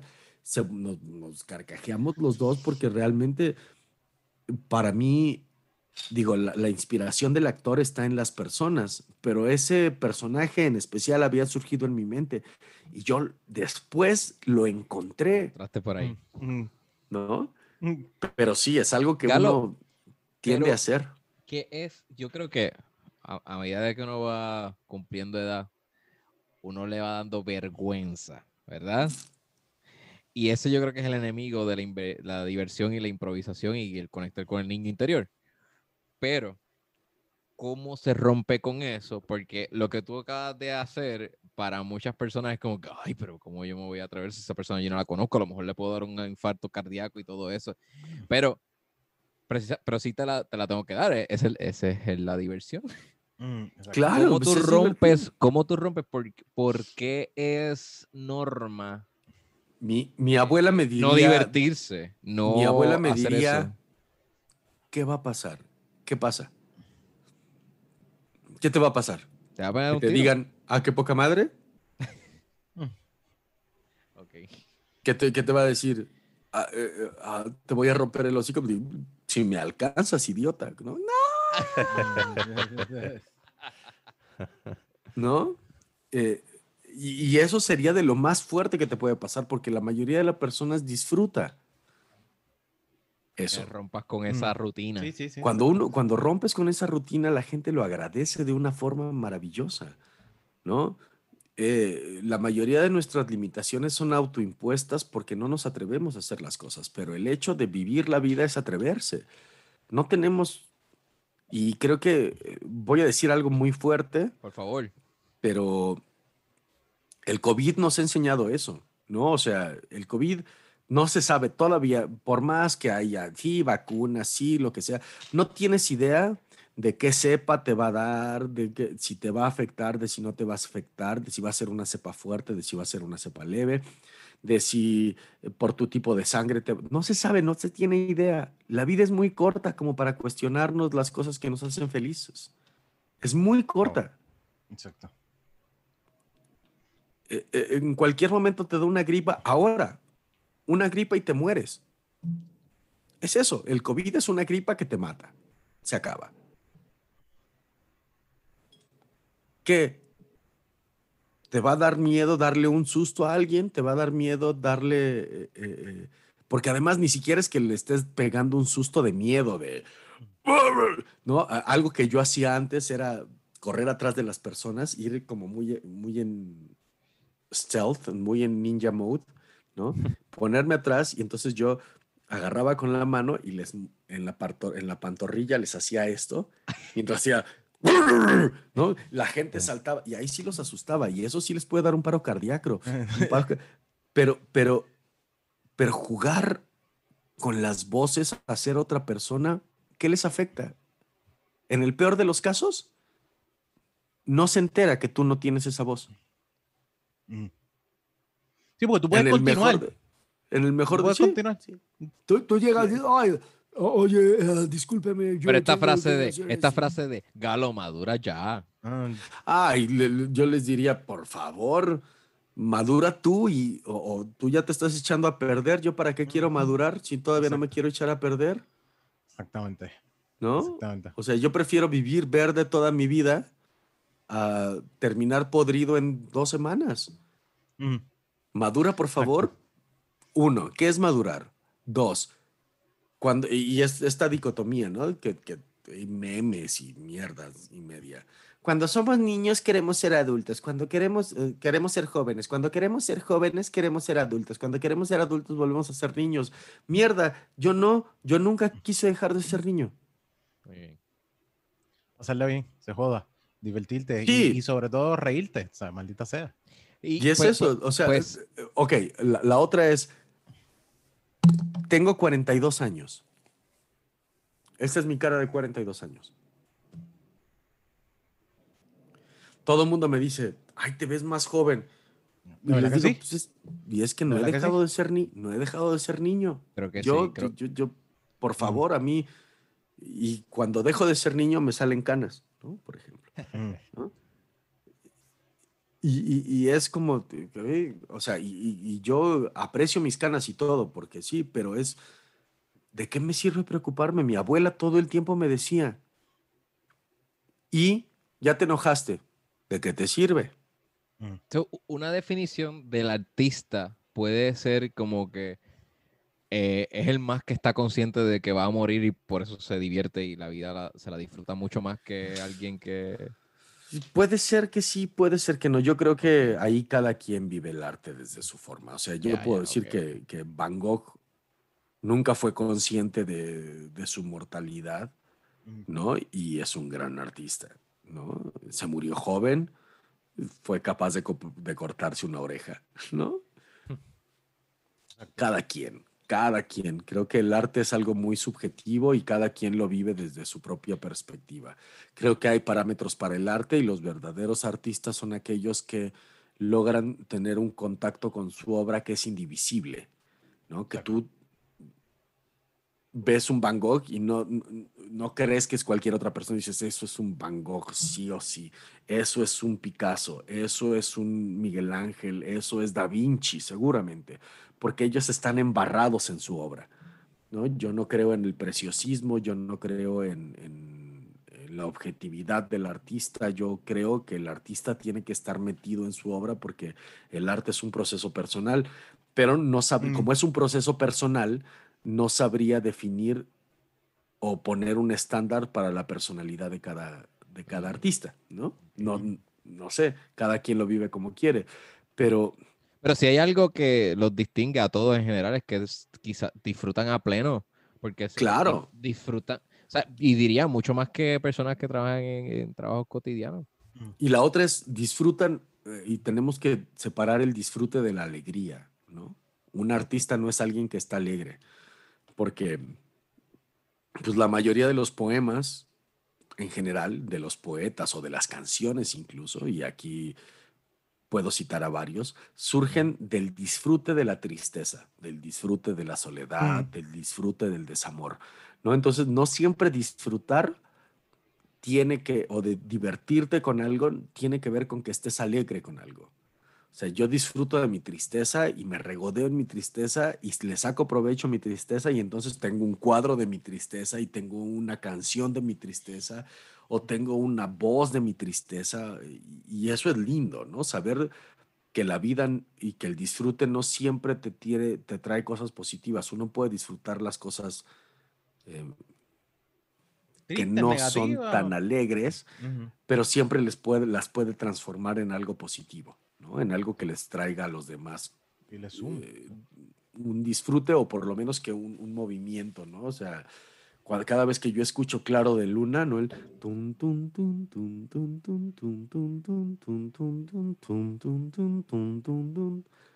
Digo, ay, qué canción tan tan conmovedora y, tran- y- y me duele, y, y- pero es una canción que no puedo dejar de escuchar porque hay algo que digo, hay, hay una parte del compositor que está ahí adentro hablándome de su tristeza y haciéndome resonar con él y digo, lo entiendo perfectamente, ¿no? Y que creo que el arte trasciende la diversión hacia, o, o la alegría más bien, porque, insisto, yo puedo divertirme o puedo disfrutar mucho estados que no son alegres. Mm. Y creo que eso eh, tiene que ver más bien con el disfrute de la vida, con, con el disfrute de todos los estados de ánimo. No importa qué. Y con todos los estados que te llevan a conocerte un poquito mejor a ti mismo Exacto. y tu Mm. entorno. Mm. Sean Exacto, exacto. malos o buenos, lo importante es que, bueno, que siguen siendo parte de cualquiera. Que ese es el problema, que hay gente que siente cosas que son ajenas a ellos, pero no, siguen, siguen siendo parte de ti. Siguen siendo parte de ti. Si le tienes miedo y quieres escapar, son otros 20 pesos, pero siguen siendo parte de ti. Así de fácil. Estas son las Bueno. conversaciones más cabronas que tú de puedes ver. Siem- siempre tener. La- el De ver. arte y conocerte a ti y, y los retos y lo- los enigmas de la vida y eso. eso está- Pienso La que esto ha sido un episodio hijo de puta. Llevamos tres horas. Tres Galo. horas ya. De. Eh, Tres horas. Te, te Sean- engañamos. Te que engañamos, no eran dos. horas. este, este, caíste en nuestra no. trampa. Sí, no ha dejado. Sí, sí, dile, disfrutado. nosotros siempre he invitado, dile que son dos para que, para que, para que no se sienta tan, tan que no se complicado la cosa. No, realmente estamos 30 minutos, Galo, como te dijimos al principio. Claro, ya- no, y- Sí, sí. sí. Algo corto. Ya, ya 30, este, yo pensé que eran 15 apenas. de verdad, esto ha sido, esto ha sido demasiado, demasiado bueno, excelente, sobre todo, no solamente una conversación de puta, también buena cerveza, eh, hablar de buena cerveza y, eh, mano, voces hijas de puta, yo sé que hay muchos que nos están escuchando que están, tienen todavía la mente volando por todas las voces que has hecho y esos ejemplos que has dado que han sido muy cabrones, muy cabrones. Y, ajá, y, y el giro de lo que significa eh, eh, eh, trabajar con la voz, porque yo no Mm. creo que nadie en Puerto Rico tenga claro eh, qué es trabajar con la voz y vivir y querer hacerlo. Yo Mm. no creo, no creo, de verdad, de verdad. No creo que exista esto. Y yo pienso que esto es un mega episodio para poder este, adentrarse en eso. Mm, Y, mm. y desde que te conocí, yo te lo decía, como que me, me encantaba la manera en que se trabajaba el taller, estaba aprendiendo con cojones. He sido un indisciplinado porque no he practicado, no he ido al gym de la voz. Mm. Pero de que tengo las herramientas y que Galo me las dio, eso no hay duda. Mm.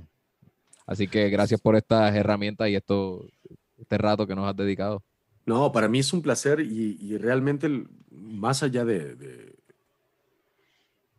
de exigir o de decir cualquier otra cosa es eh, el hecho de, a mí, a mí me gusta decir eso, de que todo mundo puede ser quien quiere ser. ¿No quiere ser un beatboxer? Un beatboxer tiene que, o sea, conozco a Black, ¿cómo se llama? Black Rhythm. Black Rhythm. Rhythm. Black Rhythm. Black. Rhythm. Yeah. Eh, tuve el placer de que Chicle me lo, me lo presentara. ¿no? Y, y- y Black Rhythm es, es lo que decía, dice, yo me pasé tres años practicando todos los días. ¿Quieres ser un buen locutor o quieres ser un buen beatboxer? Practica. ¿Quieres ser un buen Sí. locutor? Practica. ¿Quieres ser un buen deportista? Practica. ¿Quieres ser, incluso quieres ser una buena persona? Practica todos los días. Mm. ¿no? Es, es, es un trabajo constante. El, el- ser humano es un trabajo constante y todo, para mí, todo, la voluntad, las ganas, la voz, el cuerpo, eh, cualquier escritor, si quieres ser escritor, si quieres ser músico, si quieres ser cantante, si quieres ser locutor, cronista, podcaster, cervecero, trabaja todos los días. Todo es un músculo que si lo trabajas en el sentido correcto, con la técnica correcta, vas a llegar a los resultados correctos. Pues muchas creo gracias, Galo, de verdad, por yo estar que es- aquí en el programa. Eh, mejor gracias por los recomendación de hoy. consejos. Sí, esa es la, la recomendación. Esa va a ser, yo creo que la recomendación del episodio. De verdad que sí. Tú puedes ser lo que tú quieres ser, solo practica.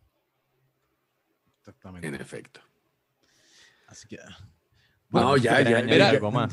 Ya, ya, no, Punto eh, final.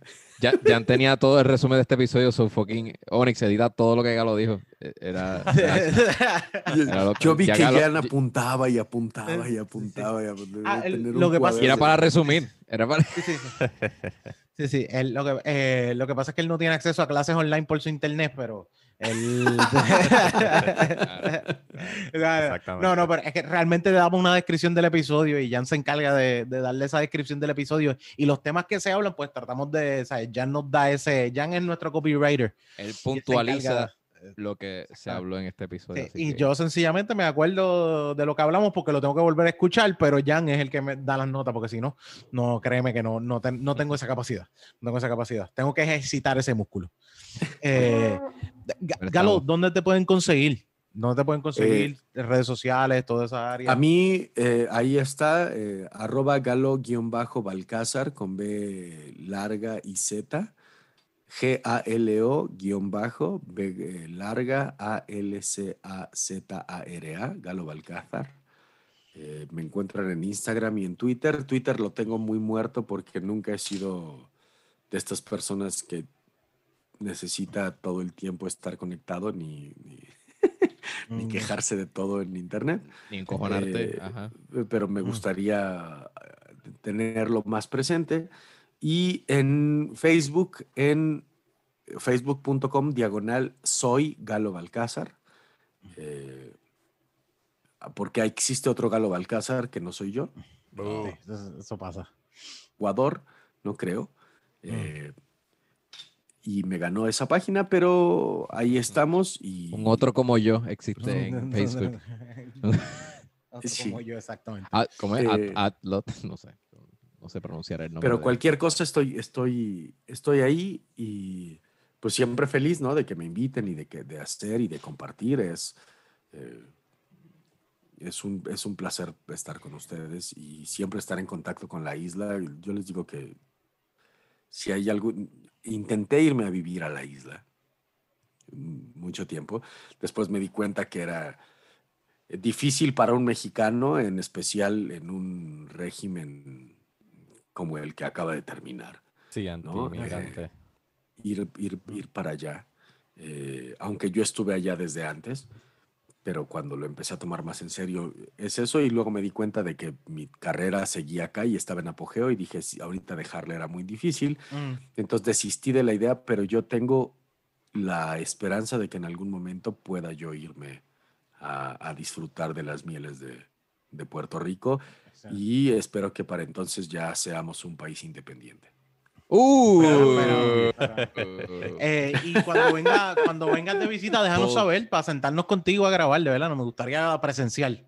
Sentarnos a grabar y darnos una cerveza e invitarte unas cervezas acá. Venga, sí, listo. Sí, sí, sí, ya saben que yo, ustedes dicen rana y yo salto, dicen, dicen por acá. ustedes dicen coqui y yo Coquillo. hago. Perfecto. Galo, eres el mejor, cabrón. Qué bueno hablar contigo. Hace tiempo no hablábamos. Mm. Eres- Hey, sí, hermano. Siempre, siempre ha sido eh, así de, de cabrón las conversaciones con Galo. no es para ¿Dónde nos, menos. cons- ¿Dónde nos consiguen, Jan? Eh, recuerden que pueden conseguir a The Birra Lounge en Facebook, The Birra Lounge en Instagram y The Birra Lounge en todas las plataformas donde se escuchan podcasts, episodio nuevo todos los miércoles y también se pueden unir a nuestro Patreon, www.patreon.com slash The Birra Lounge. Este que les habló fue Jan Chan Chan, G-I-A-N Chan Chan. A mí me pueden conseguir en Instagram como Rubén underscore Ahmed, Rob underscore Tower en Twitter, fuck Facebook in the face. Ahí me consigues como arroba Onyx Ortiz en Instagram, me consigues como Onyx Ortiz en Facebook y me consigues como Mr. Birra Lounge en Twitter. De verdad, esto ha sido excelente, no solamente de conocimiento increíble, sino de una diversión cabrona. Y espero que, como te gusta divertirte en lo que haces, yo espero que te hayas divertido aquí con nosotros y, y que los que nos escuchan también se hayan divertido contigo, mano. De verdad, eso Me no divertí muchísimo y Es la primera vez que como flores en vivo.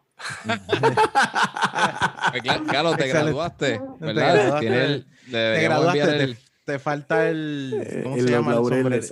Eh, No, el gorro de la- graduación. ah, Está la toga y ¿cómo que se llama ese gorro de El graduación? birrete, birrete. Ah, birrete. búscate un negro para que te lo espete. Muchísimas gracias, Galo, por estar con nosotros. fue Rubén, fue Rubén que me la puso No, ahí. No te preocupes. no, no te preocupes, dirían los argentinos que todos ustedes me puedan hacer un pete. ¿Qué? Muchas gracias. Mira, pena que no eres argentino. No. Mira, Galo, eh, nosotros cuando terminamos siempre decimos y que la birra los acompañe. No sé si, yo creo que sale mejor que lo digas tú solito. On the Vera may come with you. Que la birra que se la venga birra con Eh, eh, eh, dale de nuevo, dale de nuevo, párate en silencio. Dale.